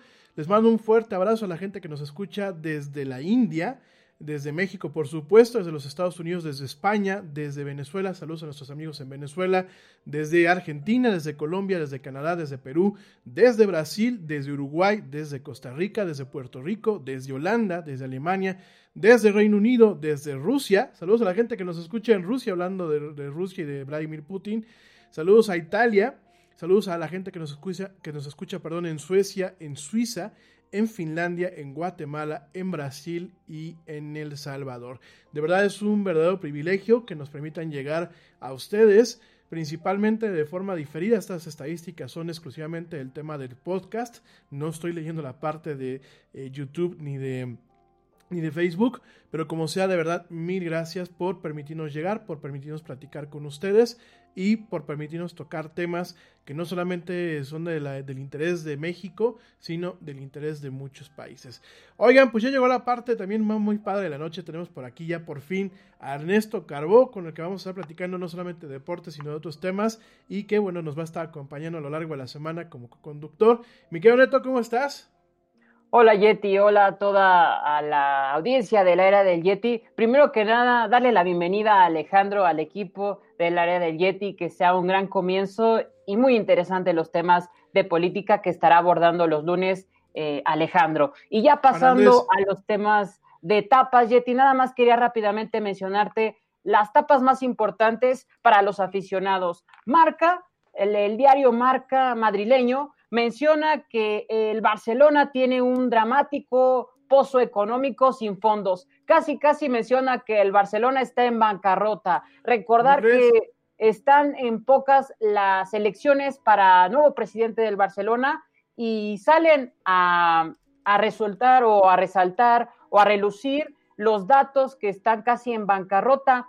Un poco interesante ya que lo que se ha venido, la novela se supone que Messi se va, no se va. Bueno, aunado a esta situación, crisis económica que se vive a nivel mundial, más esto que dice, marca que la deuda a corto plazo son millones de euros. Y lo menciona así, dramático balance económico del Barça. También el diario AS, que recordar que es también de Madrid, afirma lo mismo, que el Barcelona está eh, complicado, pero en la tapa no menciona o no hace énfasis en el Barça, sino en un futbolista, Kylian Mbappé, que podría estar en el Real Madrid o en la mira del Real Madrid, que pertenece actualmente el actual campeón del mundo al Paris Saint Germain. Y ya rápidamente nos situamos a uno de la ciudad condal de Barcelona. Mundo Deportivo dice de John Crece, este futbolista que proviene del Ajax y que bueno, está creciendo con el Barcelona. Estos son los diarios más importantes de España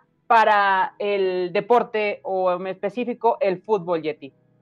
Pues muy interesante lo que vamos a platicar el día de hoy contigo, mi estimado. Yo, yo la, la verdad jamás pensé y creo que mucha de la gente que nos escucha, creo que no, jamás nos pensamos que un, que un equipo de talla internacional como lo es el Barça, el Club Atlético de Barça, pues definitivamente el club de fútbol, perdón, el, el, club de fútbol del, del, Barcelona tuviese un problema económico, ¿no? Sobre todo cuando, cuando realmente España ha exportado realmente eh, conocimiento sobre cómo administrar de una forma correcta eh, equipos de fútbol, ¿no? Y creo que lo vimos un poco con, con lo que ha sido el Real Madrid, que a lo mejor no ha dado los triunfos que se requieren, pero ha sido un éxito en el tema de la administración y en el tema de la capitalización. Vamos a estar platicando de esto y ¿qué más nos traes por ahí? En Target, la salud de todos es nuestra máxima prioridad. Por eso requerimos que todos usen mascarilla o alguna otra cubierta en el rostro, además de dar mascarillas y guantes para proteger a nuestro equipo. Todos los días limpiamos las tiendas a profundidad, también los carritos y canastas después de cada uso. Recuerda que cuentas con nuestros servicios de compra fácil, sin contacto, como Drive Up y entrega el mismo día. Creemos en estar siempre cuidándote. Siempre lo haremos. Conoce más en target.com diagonal a Bullseye View. Neural networks, random forests, unsupervised learning. These are just some of the concepts being researched and utilized in security today. But what do they mean? How do they work? And who are the people that create them? These are the questions and more we'll explore in Security Unlocked, a new podcast from Microsoft. In each episode, we'll deep dive into the newest security research, threat intel, and data science with a special focus on demystifying AI and machine learning. And we'll profile the diverse and fascinating people working on security at Microsoft. Listen and subscribe to Security Unlocked, available now wherever you listen to podcasts.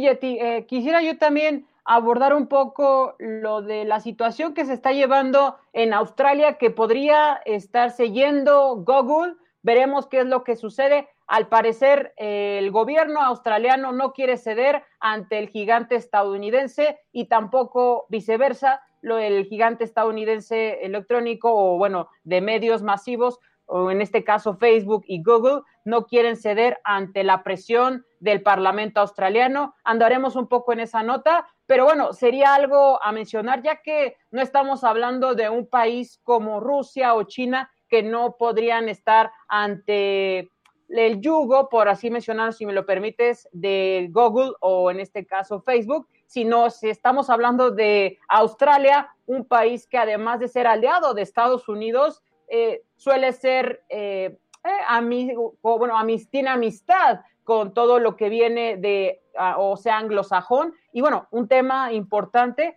que tiene que ver con la página de Facebook y Google que podría desaparecer de Australia. Fíjate que es muy interesante lo que está pasando en varias partes del mundo, sobre todo con estas dos emblemáticas empresas. Por un lado, pues estamos viendo que los gobiernos están llegando a un tope en donde quizás se les ha dado más poder a Facebook y a Google y en, menor medida al mismo Twitter. Eh, vemos también, eh, por otro lado, algunos, algunos gobiernos que se han radicalizado y que ya no les parece el manejo de la libertad de expresión que se manejan ahí. Y vemos sobre todo también situaciones de fondo muy interesantes. Eh, ahora que tocaste el tema de Google y una vez si quieres comenzamos con eso, es muy, muy, muy interesante lo que está pasando porque Google trabajadores de Google alrededor del mundo anuncian el día de hoy una alianza para generar un sindicato para poder, poder en algún momento eh, generar eh, la infraestructura adecuada para que Alphabet, que es la empresa madre de Google, digo, al final del día sigue siendo Google, pero bueno, en forma operativa y administrativa tiene una empresa madre que se llama Alphabet, hay que recordar que se creó hace algunos años, y bueno, pues directamente eh, lo que se está buscando es que este sindicato, eh, que se les hace llamar ahorita la Alianza Alfa Global, así se le conoce, pues de alguna forma logre eh, generar un parámetro de negociación con Alphabet, con el mismo Google y un, pues un andamiaje, un andamiaje operativo que permita en algún momento de alguna forma generar un contexto, generar eh, un mecanismo en donde para empezar no hayan más despidos injustificados. Tenemos tristemente pues ya eh, bastantes hechos en el caso de Google donde se han hecho eh, pues despidos injustificados, no solamente para un par de expertos en el tema de inteligencia artificial, por ahí desafortunadamente pues el, el otro día una, una persona de religión judía también perdió su trabajo. Y bueno, este, este anuncio es bastante interesante en Estados Unidos hace unas semanas se lanzó lo que es la AWU o la Alphabet Workers Union, que bueno, pues es directamente el sindicato de trabajadores de Alphabet, eh, que bueno, se afilió este sindicato con eh, los trabajadores de comunicaciones de América. Eh, el AWU creció de 230 miembros a más de 700 en una semana. Alpha Global pues está generando en un contexto en donde hay varios países, varios trabajadores de Google de varios países afiliados a lo que se le conoce como la UNI, Global Union, o bueno, es una federación de eh, sindicatos de trabajadores que representan a 20 millones de personas a nivel mundial, inclusive pues a la gente de Amazon. Y bueno, encontramos que eh, dentro de este Alpha Global, de este pues directamente este nuevo sindicato a nivel mundial que se está formando, pues encontramos eh, personas que, que son de 10 países, incluyendo obviamente los Estados Unidos, Alemania, el Reino Unido, eh, Suiza, eh, y algunos otros países de la Unión Europea, ¿no? Entonces nos topamos con realmente una diatriba, y no sé cuál es eh, al respecto, tu sea tu opinión, mi Neto, nos estamos tomando con una, con una diatriba en donde definitivamente las empresas de tecnología, estos grandes gigantes informáticos, están empezando a sucumbir a su éxito Obviamente, pues hay que reconocer el tamaño de estos, de estos este, gigantes, hay que reconocer la presencia que tienen a nivel internacional y lo importante que se han vuelto en nuestras vidas, ya no solamente como una herramienta, sino como un aparato de comunicación y de, eh, de un mecanismo para podernos enterar, inclusive con mayor velocidad que la televisión y la radio. Y dentro de este contexto, pues estamos viendo que tenemos hoy retos, retos del pleno siglo XXI y de pues ahora sí que de este año 2021 que da pie a esta nueva década, en donde nos topamos realmente con eh, ese tipo de movimientos. Por un lado tenemos este tema del sindicato, por otro lado pues tenemos esta situación que bien comentas y que nos vas a profundizar. ¿Por qué se va de, Australia siendo que pues sí, es un país sajón, es un país eh, por supuesto afín a, a los intereses norteamericanos? ¿Por qué se va de Australia? ¿Por qué empieza a haber presión por parte de la Unión Europea? No sé, ¿cómo ves tú esto, mi querido Neto? Sí, mira, Yeti, la noticia eh, menciona que además Australia estaría implementando la primera ley en su tipo alrededor del mundo. O sea, algo sin precedentes, Australia estaría haciéndolo. Esa es la primera noticia que habría que tomarla en cuenta y analizarla a profundidad. También que lo mencionó el primer ministro australiano Scott Morrison, que los legisladores no van a ceder ante las amenazas que dice tener Google.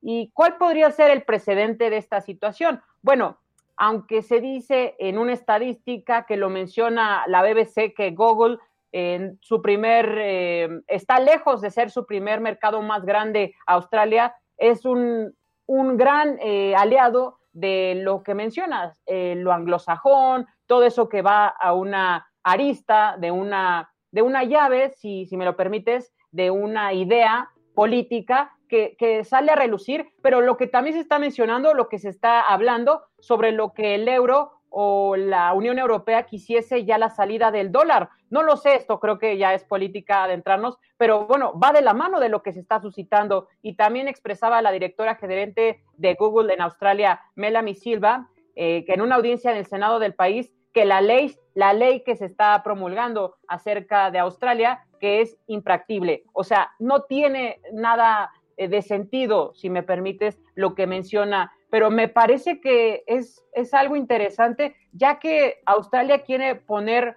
un alto a lo que ya está haciendo Google o en este caso Facebook, que es tomar más allá de lo que le corresponde, porque lo que ha estado mencionando y, y lo decía el primer ministro, que en Australia se hace lo que se dice Australia, no lo que dice la Gran Bretaña o en este caso su defecto Estados Unidos. Me parece algo correcto porque, bueno, es eh, suelo australiano. Pero bueno, también hay que tomar en cuenta que Google es el buscador más importante a nivel mundial y sería una problemática más allá si es eh, sale o no, ya estaríamos adentrándonos en algo político, porque bueno, Facebook pertenece a una nación, aunque también ya habría que ver cómo se tomaría del lado australiano y estadounidense.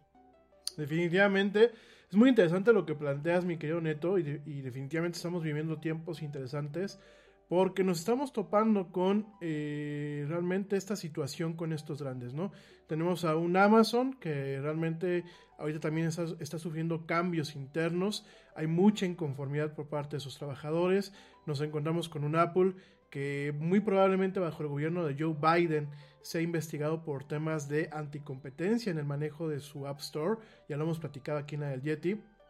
Estamos viendo pues a un Facebook que continuamente se ve atacado por el mal manejo que se le da a la información personal, por la forma que ha lucrado con nuestra privacidad y sobre todo por eh, en su momento eh, la forma en la que él eh, como empresa pues ha dejado eh, o la operación para realmente en algunos aspectos, lo hemos dicho muchas veces, pues erosionar lo que son las, las democracias modernas, muchos de los problemas que se tienen hoy en día en torno a los problemas políticos, pues viene mucho por parte de las redes sociales, Twitter no está exenta, me queda muy claro, pero Twitter está tomando algunas medidas al respecto y te lo vamos a platicar.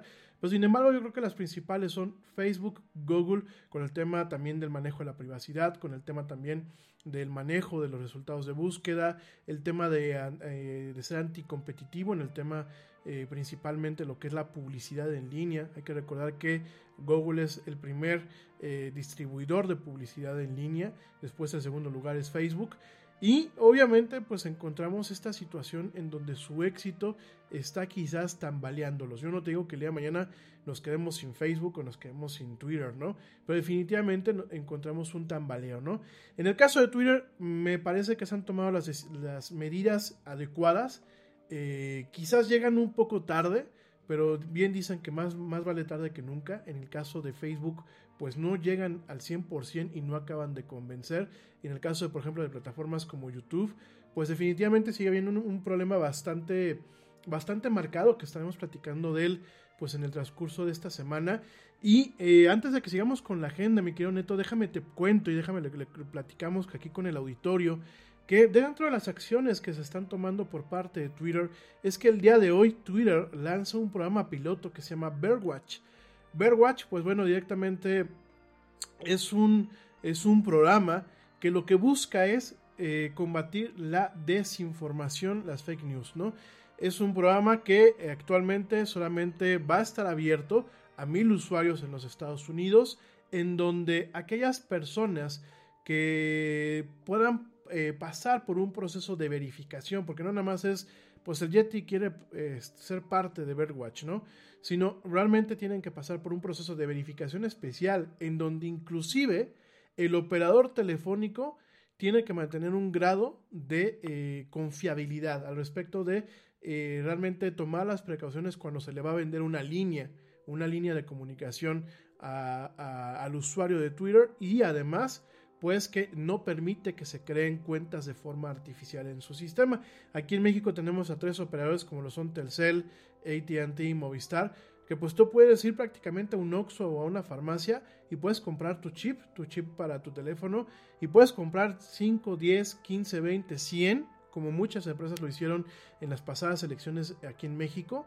Y puedes crear con estos números de teléfono, puedes crear prácticamente robots, como se le conocen. Ya platicaremos en la semana de qué es un bot. Y este, y perdón, Siri que me está diciendo que se cargó el teléfono, una disculpa al auditorio.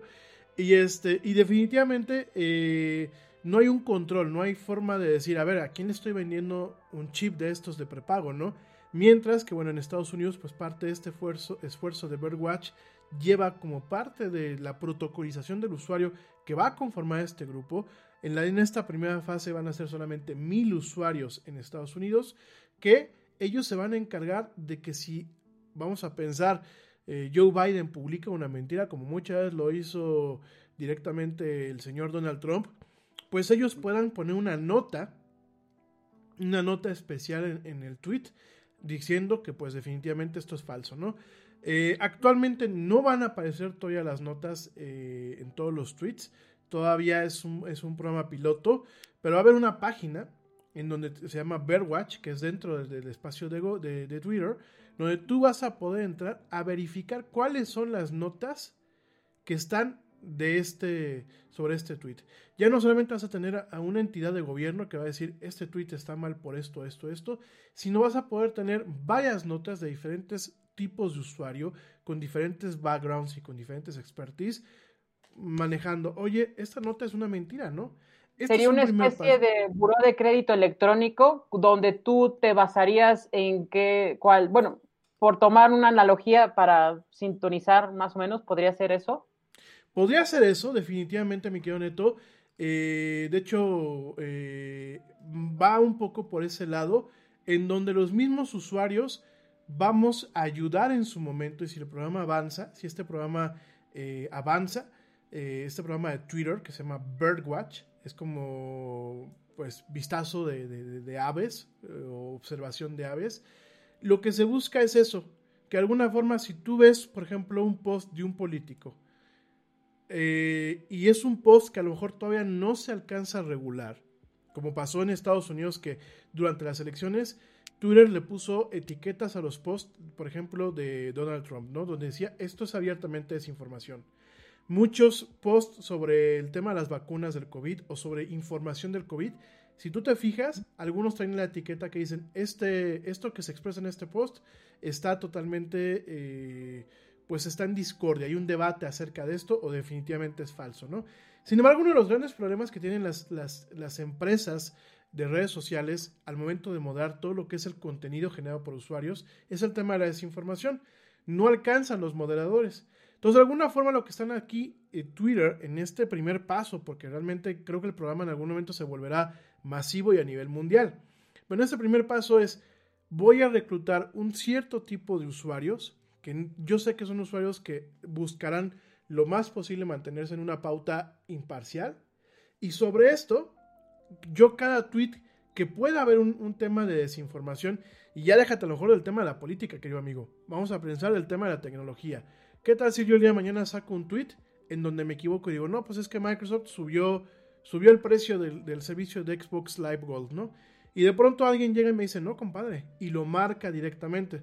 Tú vas a, aparentemente el esfuerzo que se va a buscar hacer es que cada tweet tenga un botón que te permita ir a una página web en donde vengan notas sobre este tweet. Es decir, hoy este tweet le hace falta precisión, este tweet es totalmente desinformación o este tweet lo que está diciendo es totalmente un tema de, falsedad. Como, como lo que está pasando ahora en algunas, bueno, me he logrado en el Universal Infobae que ponen alguna nota que vaya referente a COVID y ahí te indica COVID tal y le das clic y te lleva a una página que te explica qué es eso. Más o menos iría o parecería, se parecería a ese, a ese programa, nada más que de todo tipo, si ya sea como lo dijiste, política, etcétera.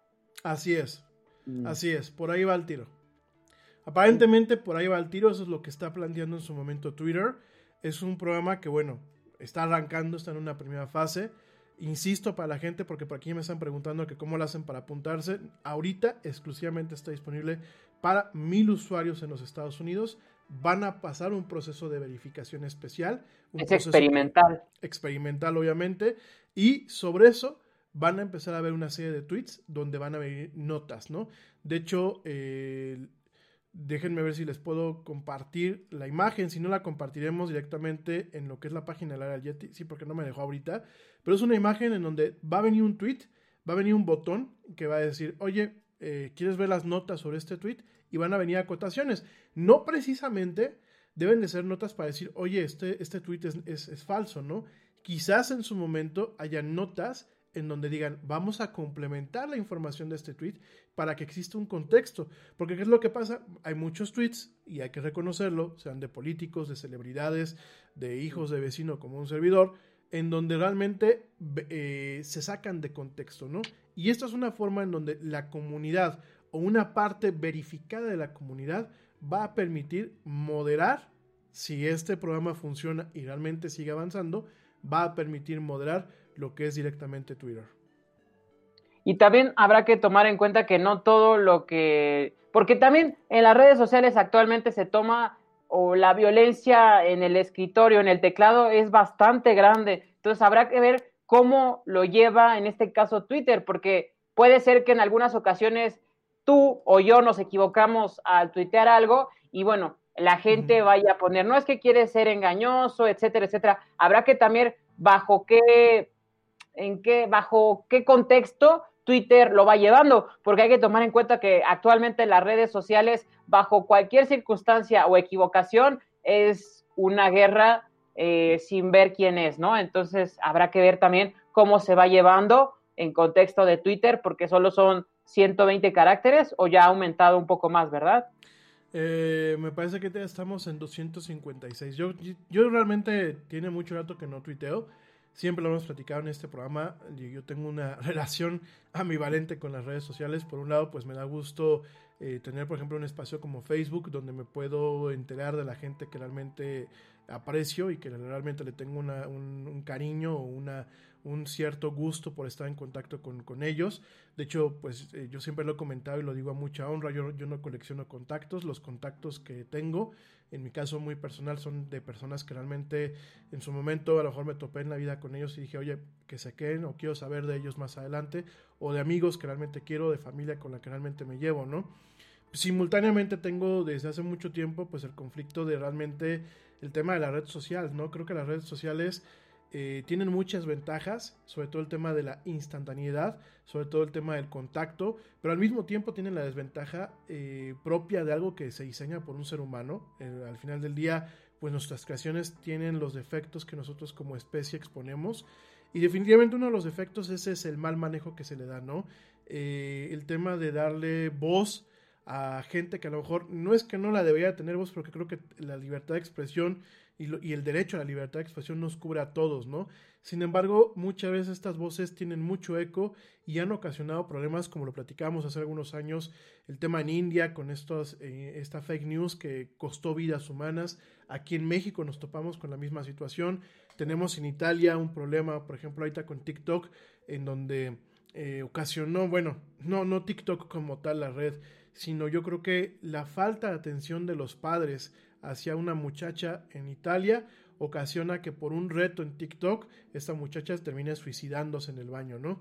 Entonces, creo que tenemos esta ambivalencia, parte de las problemáticas que tienen las redes sociales y no sé la audiencia qué piense eh, al respecto, pero creo que parte de los problemas que tenemos como redes sociales definitivamente pues ese es el tema de eh, que en ocasiones nosotros los seres humanos no estamos aprendiendo a usar la herramienta, no estamos realmente aprendiendo a, entender los pros y los contras de la herramienta, no nos damos el tiempo y definitivamente estamos dejando muchas veces que este tipo de plataformas críen a nuestros hijos, críen a nuestras juventudes y en ocasiones pues eh, desvíen o afecten la forma en la que se conducen temas de una sociedad como el tema político, como el tema de seguridad, como el tema de seguridad pública. No sé, eh, tú cómo lo veas. Ese yo creo que es de los, los, problemas que vemos, mi querido Neto. Y que también la, varias personas a veces pensamos que es la verdad total lo que viene ahí. Entonces también se genera ya sea psicosis en algunas ocasiones o noticias y en otras no es de no lo creen y viene siendo la verdad. Entonces hay que tomar en cuenta todos esos eh, paréntesis porque no ni todo es verdad ni todo es mentira, pero tampoco nos podemos basar en que las redes sociales porque ahora dicen, no es que eh, nos damos cuenta que está diciendo mentiras el gobierno tal por las redes sociales. Y no necesariamente, porque los gobiernos también utilizan las redes sociales para estar en contacto con las personas. Entonces, hay que tomar en cuenta eh, para qué se utilizan las redes sociales y para qué son. Y como bien lo decía, sirven bastantes cosas, ya sea desde encontrar a una persona hasta compartir noticias que son fidedignas o que ayudan a las personas como este gran programa que llega hacia la multitud para que nos vean y escuchen y estén enterados de la tecnología, el deporte, la política, pero también hay otras noticias que son en referencia a cosas que no son ciertas y que bueno, que nada más dañan o pretenden dañar la imagen de alguien o de algo. Totalmente, mi querido Neto, totalmente, y creo que ese es el tema que, se debe de alguna forma, eh, se debe trabajar.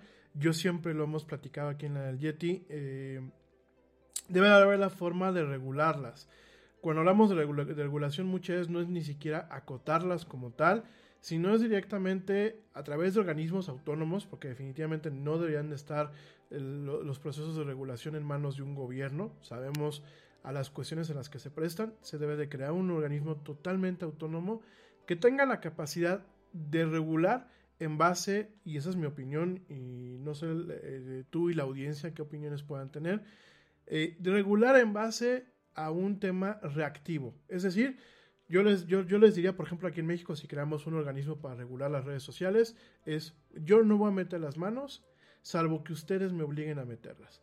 ¿Cómo, se, ¿Cómo es un tema reactivo? Oye, pues hubo una fuga de información, este organismo mete las manos. Oye, está habiendo un tema de desinformación, por parte del mismo gobierno, como está pasando aquí en México, como pasó en Estados Unidos y como pasa en muchas partes del mundo, oye, o le paras o, te, o, te, o, te, o yo con, los instrumentos que tengo como órgano, eh, como órgano independiente, pues te paro, ¿no?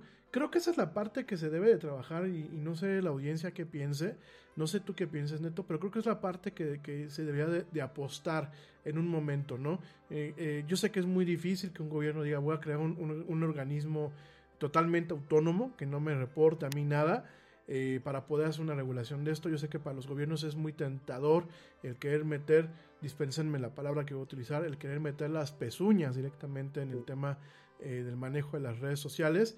Pero definitivamente creo que sería algo, algo interesante. No, yo creo que eso sería un tema que vamos a estar debatiendo esta semana, sobre todo porque hay muchas notas en torno a estas plataformas. Pero definitivamente creo que es un, es un tema que se debe de platicar. Aquí Oye, nos llega una pregunta, Yeti, nada más uh -huh. dice, los medios de comunicación, las TVs abiertas son las que nos controlan, por eso nos, o nos llevan a las personas a ir a las redes sociales. ¿Qué podrías contestar en este contexto? Mira, yo creo que en las redes de los medios de comunicación no nos controlan. Creo que eso hay que dejarlo muy claro. Durante muchos años, digo, yo soy comunicólogo, eh, durante muchos años en la misma carrera uno, uno alcanza a, a, creérsela, porque llega un momento en que uno se lo cree, en donde uno dice, los medios de comunicación nos controlan. No, miren, yo creo que la, la época de nuestros abuelos, en donde tú veías a alguien en la caja de radio, ya ni siquiera te digo en la televisión, en la caja de radio, o ya en su momento en la televisión en blanco y negro, eh, yo creo que esas épocas ya pasaron. Yo creo que el valor que tenían los medios de comunicación masiva, y cuando hablamos de medios de comunicación masiva, hablamos exclusivamente de, televisión, radio y, periódicos, ¿no? Yo creo que el tema de controlarnos no nos controlan. Eh, la opinión se sesga, la opinión se manipula. Eh, el criterio de una sociedad, el criterio de, un, de una nación, se puede sesgar, se puede manipular.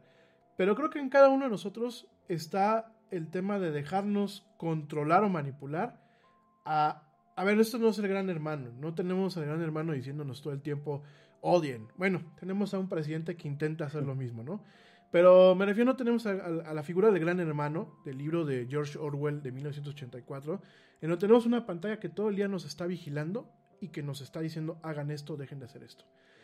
Creo que hoy en día la persona que dice que eh, los medios de comunicación nos controlan, me parece que es alguien que quizás, y lo digo con todo el respeto al mundo a nuestra audiencia, no se toma el tiempo, no solamente de criticar lo que te sueltan en la televisión, en la radio o en las revistas o en un programa como este, sino que realmente no se toma el tiempo de criticar y de analizar lo que le rodea en la realidad.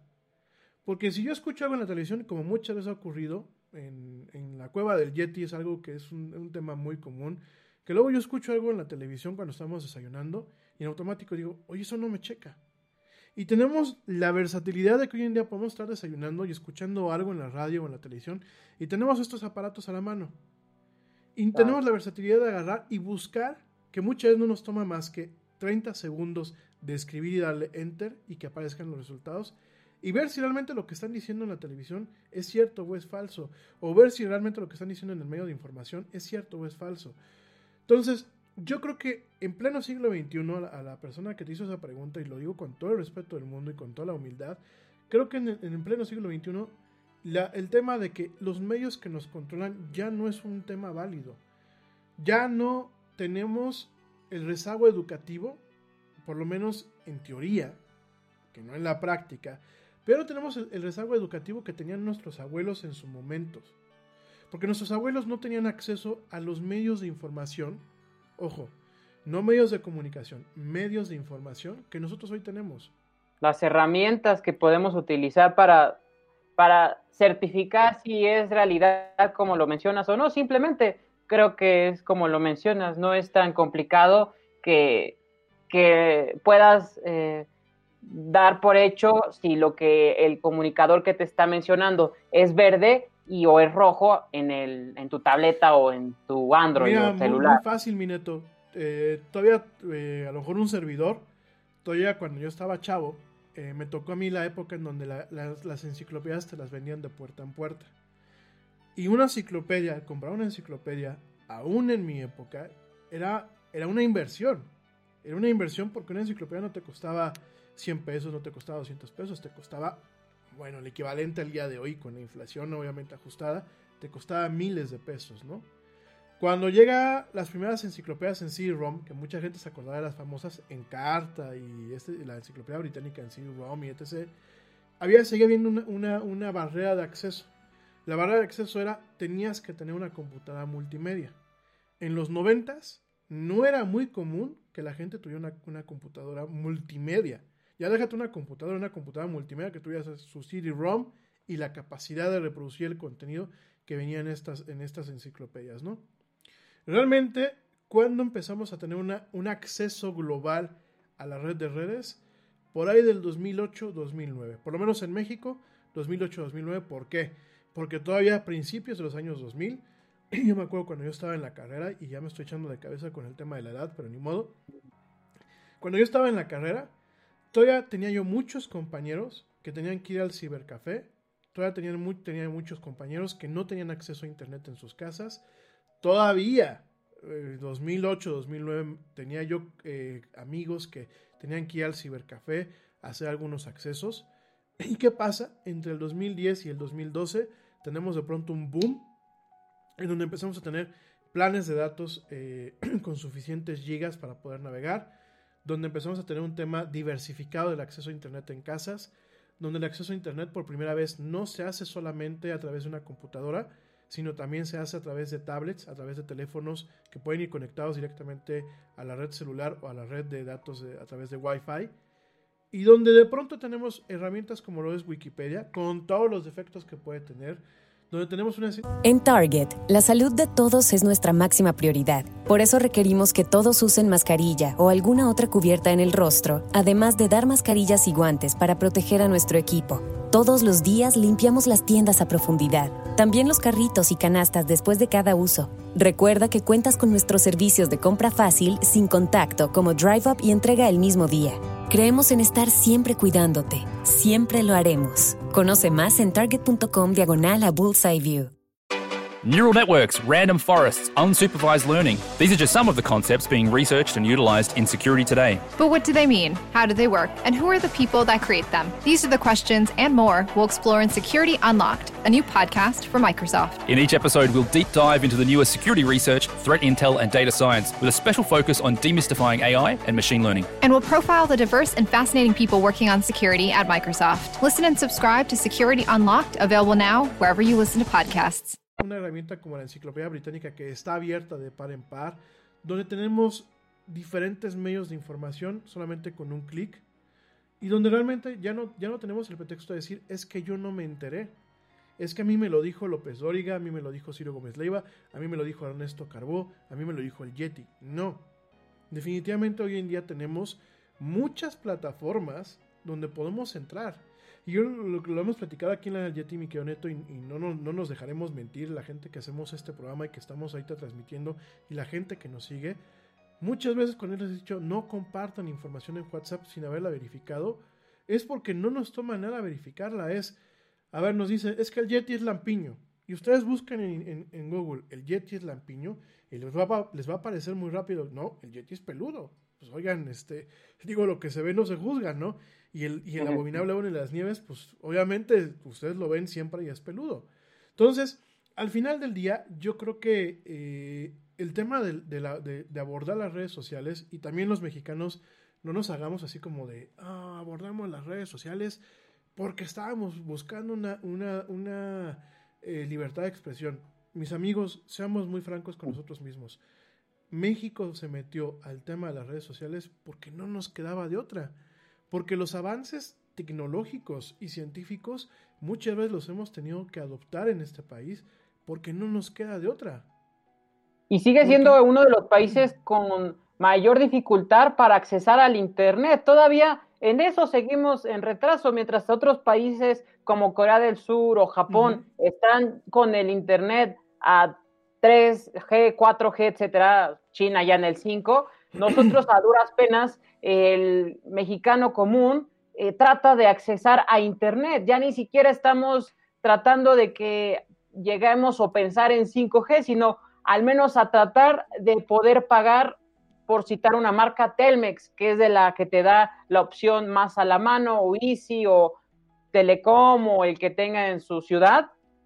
Me parece que es algo muy, pero muy, muy complicado y crítico para el momento que estamos viviendo. La situación lo vivíamos o lo, lo veíamos en las noticias como niños no podían accesar a tener sus clases en línea porque no tenían ni internet ni acceso a internet. Se me hace tan grave porque el acceso a internet se supone que debería ser eh, gratis, bueno, en algunos aspectos ya, o al menos a la mano, y bueno, cada día, además de ser de mala calidad, sube el servicio, porque este año ya subió el servicio. Entonces, me parece muy, pero muy eh, complicado la situación, porque ya ni siquiera es eh, algo que antes se podía decir, como lo bien lo decías, que era un lujo, es una necesidad latente para la situación que estamos viviendo, por ejemplo, ahora.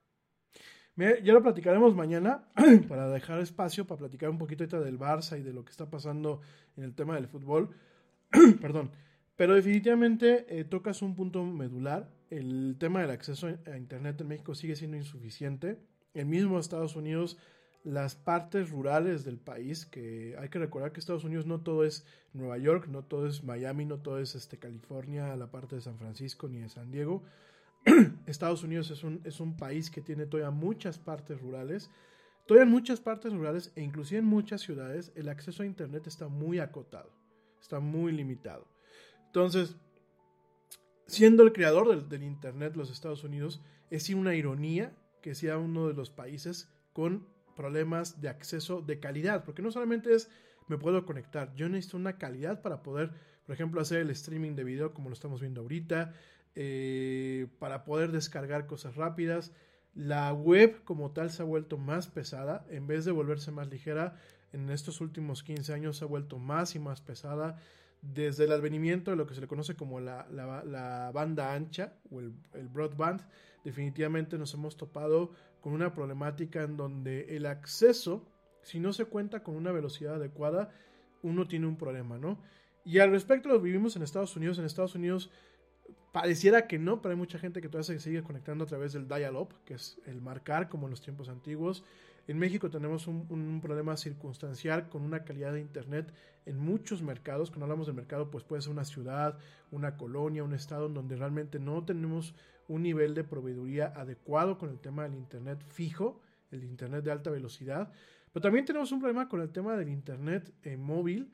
¿Por qué? Porque los planes de datos son muy caros realmente para lo que es. De hecho, la OCDE varias veces lo ha repetido. México es uno de los eh, países donde el servicio de Internet, tanto móvil como fijo, es de los más costosos a nivel internacional. Y tenemos un servicio que es pobre, que es caro y que realmente eh, no cuenta, digámoslo así, con los elementos en donde realmente nos permitan a nosotros los usuarios acceder de una forma adecuada. Me queda muy claro este tema, mi querido Neto. Eh, por otro lado, los que tienen acceso, porque es también un tema irónico, eh, el otro día platicando con Lau, con la güerita, me decía, es que en su momento, eh, eh, ella, pues lo saben ustedes, además de ser la productora y de ser emprendedora, pues también es, es maestra, ¿no? Entonces decía ella, es que tengo alumnos, y mis colegas tienen alumnos, en donde ellos dicen, no me pude conectar para hacer la tarea. Sin embargo, tú te asomas a las redes sociales y ven que hicieron el TikTok, ven que subieron cosas a, a Facebook, y al final del día sí, tenemos por un lado un problema de no tenemos cómo conectarnos, pero por otro lado tenemos un problema de la gente que se conecta no está sabiendo utilizar adecuadamente los recursos. Y creo que estos, estos dos, estas dos cosas no nos permiten realmente elevar eh, de alguna forma al país en el tema del desarrollo cultural utilizando estas herramientas. Eh, digo, hay muchos puntos que en su momento platicaremos. Por ahí yo soy de la opinión de que el Internet no debe de ser gratuito. Sin embargo, debe ser bueno, debe de ser accesible y en algunos casos debe de ser libre de costo si se cumplen con ciertas condiciones. Pero bueno, eso ya lo platicaremos mañana. Eh, definitivamente lo que estamos viviendo pues es, es eso, mi querido Neto. Tú tocaste muchos, muchos puntos muy, eh, muy importantes y muy reales en, este, en el día de hoy muchos puntos que realmente pues marcan, marcan eh, de alguna forma la realidad que se está viviendo. Y para rematar el cierre de la pregunta que nos hace alguien del auditorio, definitivamente no es que México emigró a las redes sociales por un control de los medios masivos. México emigra o adopta las redes sociales porque no le queda de otra. Y lo vamos a platicar mañana con mucha calma. Realmente los medios no nos controlan. Ahorita mismo lo que, eh, lo que se sigue haciendo es se coacciona o se o se apuntala la decisión de, una, de un grupo de personas, de una sociedad, hacia un lado. Pero si se cuentan con demasiados elementos para evitar muchas veces este sesgo, digo, creo que ya no nos tragamos las mentiras, creo que ya nadie se chupa el dedo, creo que ahora tenemos un tema más crítico y definitivamente la persona que no, no traiga este chip en pleno siglo XXI, yo me sentaría, y lo digo de forma muy respetuosa, y es un tema de transformación y de catarsis. Creo que un servidor también en su momento lo ha tenido que hacer, no solamente por el programa, sino por un tema de entender lo mejor posible la, la realidad. Es esa. Es definitivamente el entender que lo que vemos, ya sea en la televisión, ya sea en el periódico, ya sea en el radio, ya sea en las redes sociales, es algo que puede ser verdad, puede mostrarnos una cara de la verdad, o puede ser totalmente falso. Ya no hay el... No, creo que nunca lo hubo como tal, pero definitivamente si en algún momento hubieron eh, eh, sectores de la población más susceptibles a un sesgo de la opinión, a un sesgo de la realidad por parte de actores que en su momento eran solamente los medios de comunicación masiva, hoy tenemos los medios de información como son pues todo lo que tenemos en internet. Creo que hoy ya por un tema de orgullo personal y tomando en cuenta las herramientas que se tienen, yo creo que no, no podemos seguir con ese diálogo. Definitivamente los medios de comunicación masiva siguen siendo un poder, pero creo que han perdido la hegemonía que en su momento tenían. Y de hecho, ya lo platicaremos mañana, hay una preocupación muy severa por las grandes cadenas de televisión a nivel internacional, en donde su alcance que se tenía con las audiencias ya no es el mismo. Y no porque nosotros estemos alimentándonos de lo que antes nos daban ellos, nos alimentamos ahora en las redes sociales. No, sino porque sencillamente la gente ha ido perdiendo el interés por mantenerse informado de esa forma y ha buscado muchas veces el informarse no solamente a través de un solo medio, sino de varios medios para poder tener pues un panorama lo más completo posible, ¿no?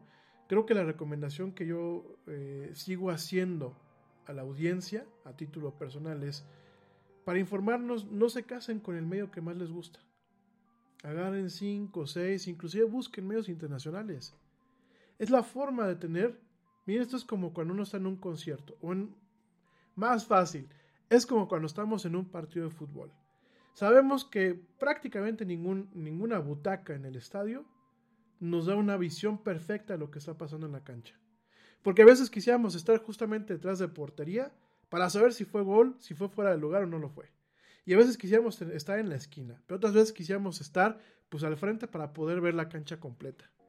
Y cuando nosotros nos informamos utilizando varios medios de información, aún aquellos con los que no vamos de acuerdo, podemos tener una perspectiva multicámara del partido si lo quieren ver, solamente que en este caso de la realidad. Pienso yo que es una recomendación. Sí, y adoptar la que, como dicen, ya a juzgar y el público tiene su opinión. Ya también ahí es depende de lo como a libre albedrío, porque bueno, está ahí la noticia y ya también tú como público decidirás si creerlo o no, porque también hay mucha gente escéptica que le estás mostrando o un número o etcétera, o la noticia que es fidedigna y te dice, no, es que está engañosa, tal, como lo estamos viendo actualmente, ya ahí también depende del criterio de quien lo está viendo, pero bueno, están los medios de comunicación, las redes sociales, bastantes eh, cosas para que tú te puedas informar, ya depende de la persona en cuál eh, confiar o tratar de accesar a esa información. Totalmente. Y estamos nosotros aquí en la del Yeti. Aquí estamos. Mineto, platícanos. Digo, nos quedan eh, escasos 16 minutos de programa. platícanos un poquito de este tema del Barcelona. Yo sigo muy impresionado, yo la verdad no doy crédito. Platícanos qué es lo que está pasando. Sí, bueno, a todos nos cuesta creer que uno de los máximos clubes a nivel mundial que tú visitas en páginas como en Japón o en China son de los más buscados junto con el Real Madrid o el Liverpool, me parece, como bien lo dices, muy, muy eh, complicado de creer, pero bueno, es la realidad, conquistando en muy poco tiempo Champions League y siendo una de las cunas de los futbolistas más importantes en los últimos 20 años y uno de los tres mejores para muchos, Lionel Messi. Bueno, el Barcelona presentó este lunes lo que viene siendo de la temporada 2019-20, que arrojó una deuda de más de 196 millones de euros solamente en traspasos de jugadores, una deuda que en una campaña se ha elevado estratosféricamente en un 31%, lo que es en la 19-20, un panorama muy complicado para la gestión del actual presidente Josep Mario Bartomeu. Recordar que este presidente estará dando un paso al costado y vendrá otro. Muchos dicen que podrá ganar eh, John Laporta, que fue el anterior presidente del Barcelona y que, bueno, lo llevó a estar en, situaciones eh, buenas y que, bueno, al menos no los dejó en una deuda como el, el que está actualmente en la dirección del Barcelona. Me parece que esto puede afectar o viene afectando ya este equipo culé desde hace ya dos temporadas que no pudo, eh, como dicen en España, fichar futbolistas y actualmente eh, muchos eh, en torno a la presencia del mejor futbolista para muchos, Lionel Andrés Messi Cuchutini, que podría irse, muchos dicen que al Paris Saint Germain, otros recordar que el Manchester City tiene un conglomerado a equipos a nivel mundial, no solamente el New York Football Club en la MLS de Estados Unidos, sino también en la Superliga China, en Australia. Es decir, que este equipo, el Manchester City, lo podría comprar y así ofrecerle un contrato para que fuese a retirarse a Estados Unidos. Él ya dijo que le gustaría estar en Estados Unidos, vivir.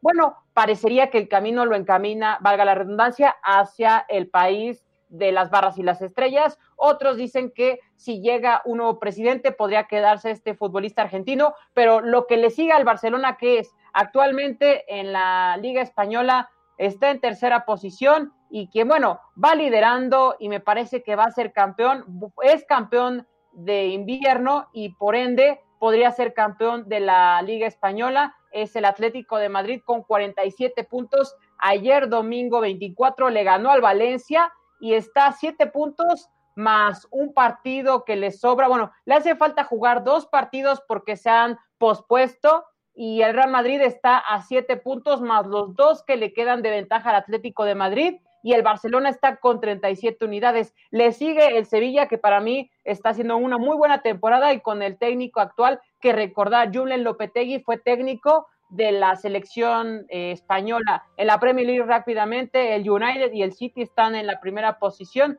En Italia, algo sorprendente, Yeti, para todos los aficionados del calcio, que creo que hay muchos aquí en México y de donde se estén escuchando.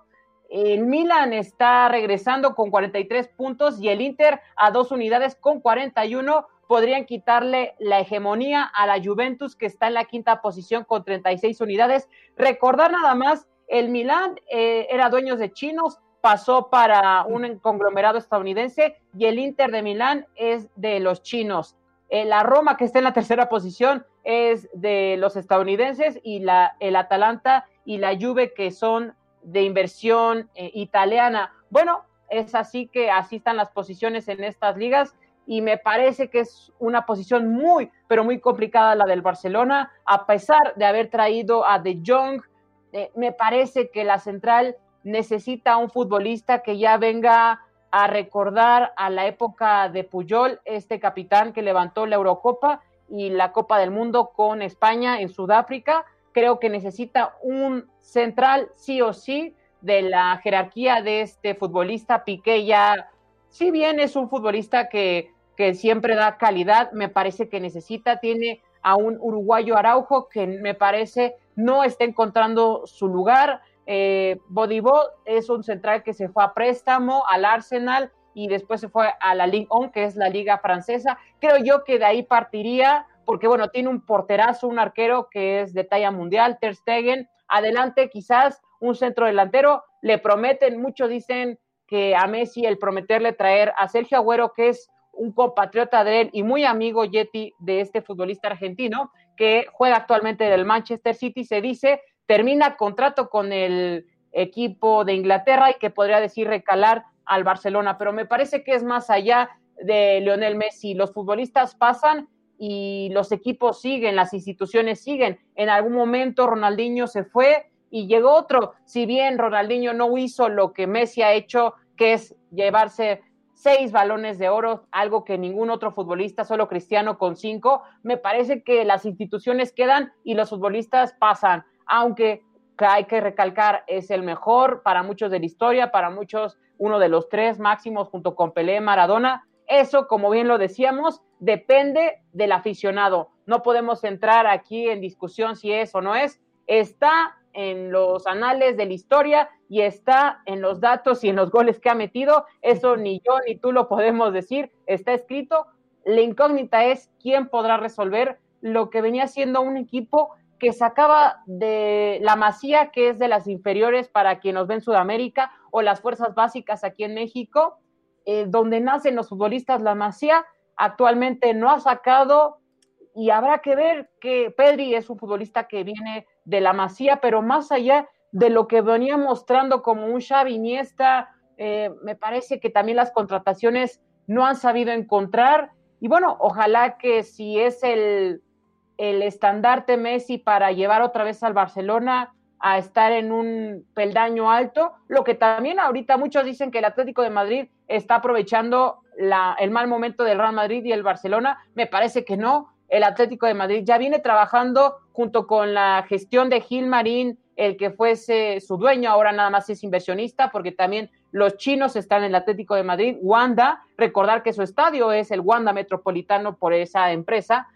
Así que el Atlético de Madrid solamente está eh, haciendo lo que viene mostrando un ciclo con Diego Pablo Simeón, el técnico argentino, y con varias, varias incrustaciones y varios eh, futbolistas, además de inversión este, china y el trabajo que viene mostrando el Atlético de Madrid. Nada más a mencionarte, Yeti, el Monterrey León, que se debió de haber llevado a cabo el sábado pasado 23, será aplazado al 10 de marzo a las 9 horas y mañana jugará el América ante Juárez, que también fue aplazado por la situación que se suponía que había coronavirus en algunos futbolistas, solo dieron tres positivos y con ello en la Liga MX dice que más de cinco futbolistas puede jugar y eh, en este caso solo son tres, así que se podrá llevar a cabo el encuentro para los aficionados del Club América mañana a las 23.30 hora del centro de México revises horarios de país, 23, obviamente. 23.30, o sea, 11 y media de la noche. Eh, eh, 20.30, perdón. Ah, perdón. 20.30 hora México. Ok, o sea, 8 y media. Wow. Entonces, este, pues tenemos ahí una, una, una temporada que, bueno, va, va, a funcionar con cierta normalidad. Eh, definitivamente yo escuchaba por ahí también comentarios que cómo era posible que en la, en la liga se hubiese, hubiesen habido casos de COVID que equipos pues que no estaban tomando las precauciones, digo, habrá que monitorearlo muy de cerca.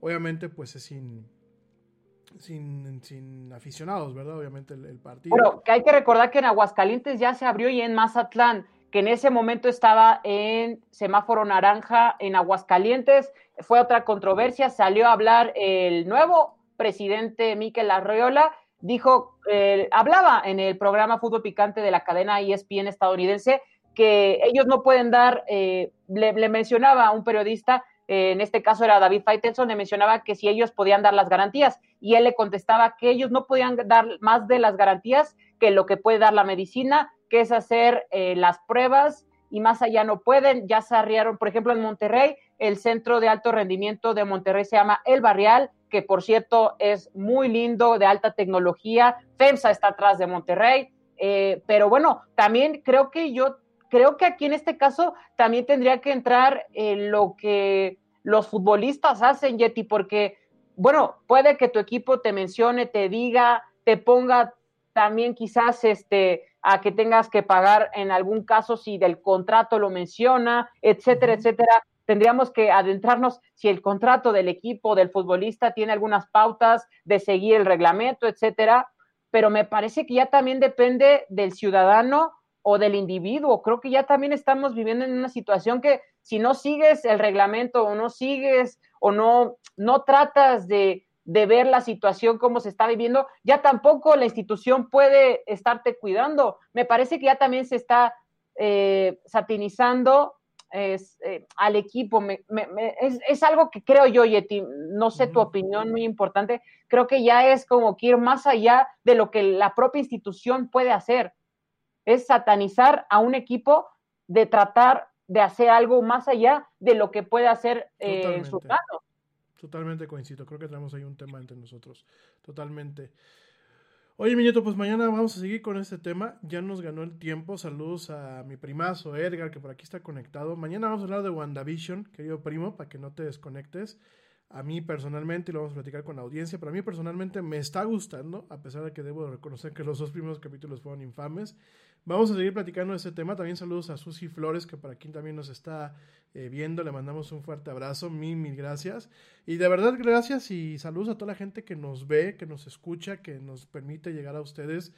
Por favor, ahorita sí, eh, no me gusta estar pidiendo favores, pero bueno, eh, lo vamos a tener que hacer. Por favor, si les gustan los contenidos que estamos nosotros presentándoles, por favor, compartan, compártanlos. obviamente, regálenos sus likes, sigan la página. Sigan todas nuestras redes sociales.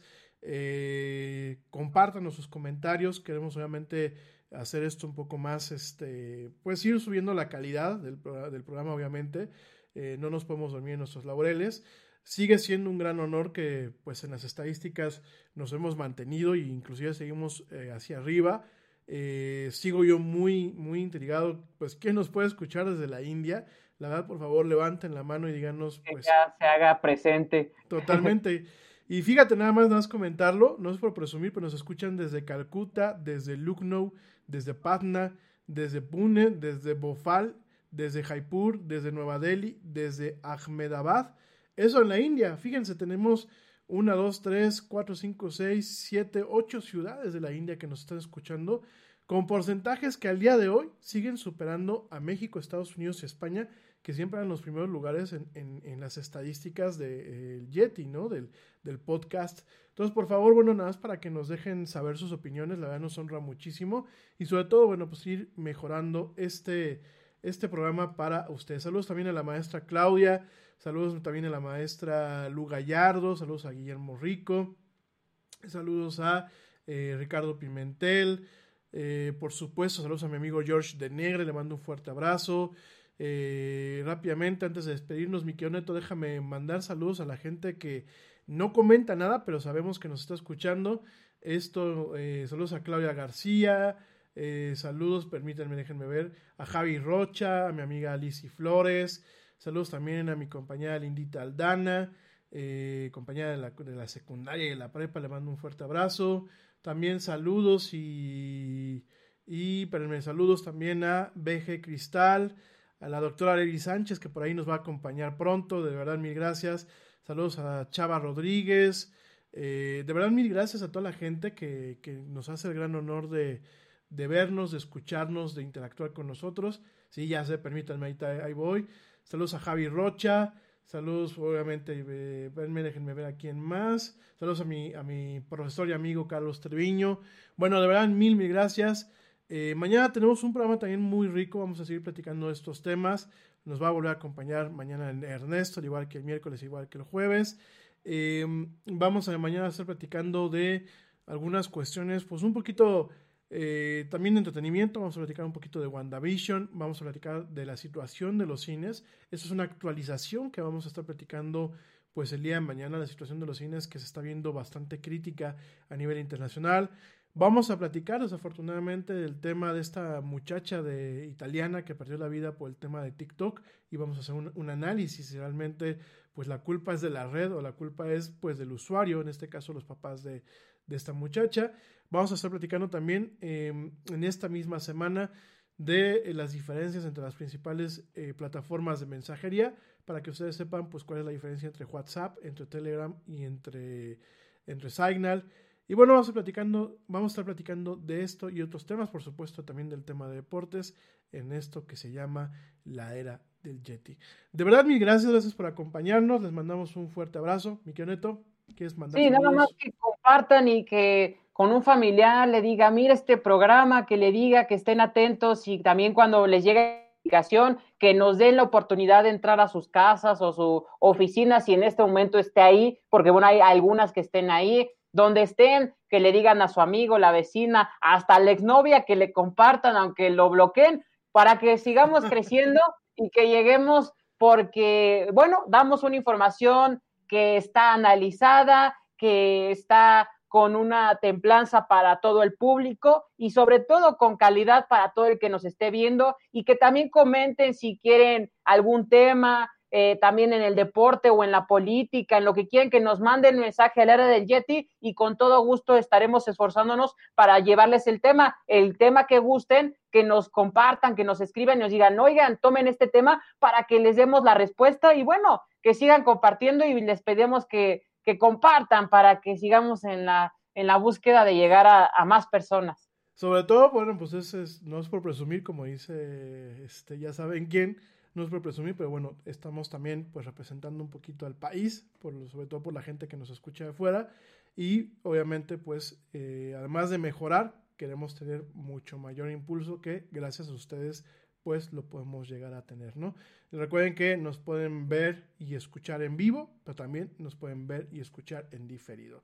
Eh, uno de los medios donde más nos escuchan es Spotify. De hecho, gracias a, a sus escuchas nos hemos logrado mantener en la plataforma pero queremos más, queremos crecer y queremos que este proyecto pues en algún momento se logre competir hombro a hombro con los proyectos internacionales que existen en plataformas como YouTube y plataformas como Spotify. Pero bueno, gracias queridos amigos, gracias mi querido Neto. Gracias, un abrazo este, nos estamos viendo mañana. de verdad. Por aquí mañana nos escuchamos. Gracias a Juan Andrés, que estuvo al principio con nosotros, que va a estar todos los lunes con nosotros. Gracias a la guaita que está aquí de productora, contándonos los tiempos y todo.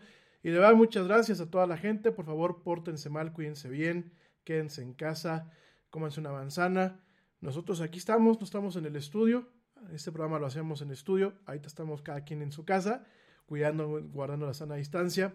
Fuerza a todos. Y bueno, nos esperamos mañana en vivo, en punto de las 7, eh, hora de México.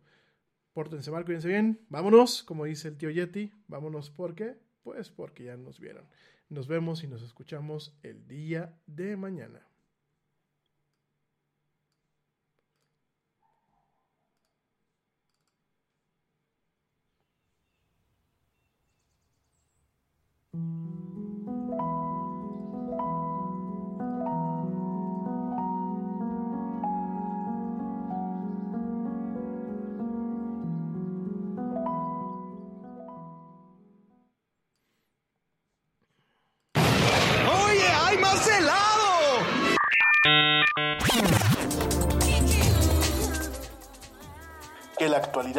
No te deje helado.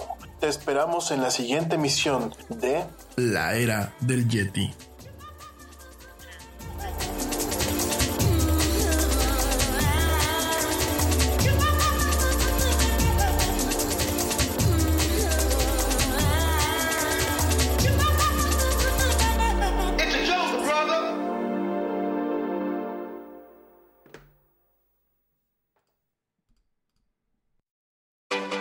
Networks, random forests, unsupervised learning. These are just some of the concepts being researched and utilized in security today. But what do they mean? How do they work? And who are the people that create them? These are the questions and more we'll explore in Security Unlocked, a new podcast from Microsoft. In each episode, we'll deep dive into the newest security research, threat intel, and data science with a special focus on demystifying AI and machine learning. And we'll profile the diverse and fascinating people working on security at Microsoft. Listen and subscribe to Security Unlocked, available now wherever you listen to podcasts. News, laws, and regulations are changing by the day. We get it. And at ADP, we're here to help guide you with up to the minute compliance expertise so you can pay your people accurately and on time, regardless of what each new day may bring. Learn more at adp.com.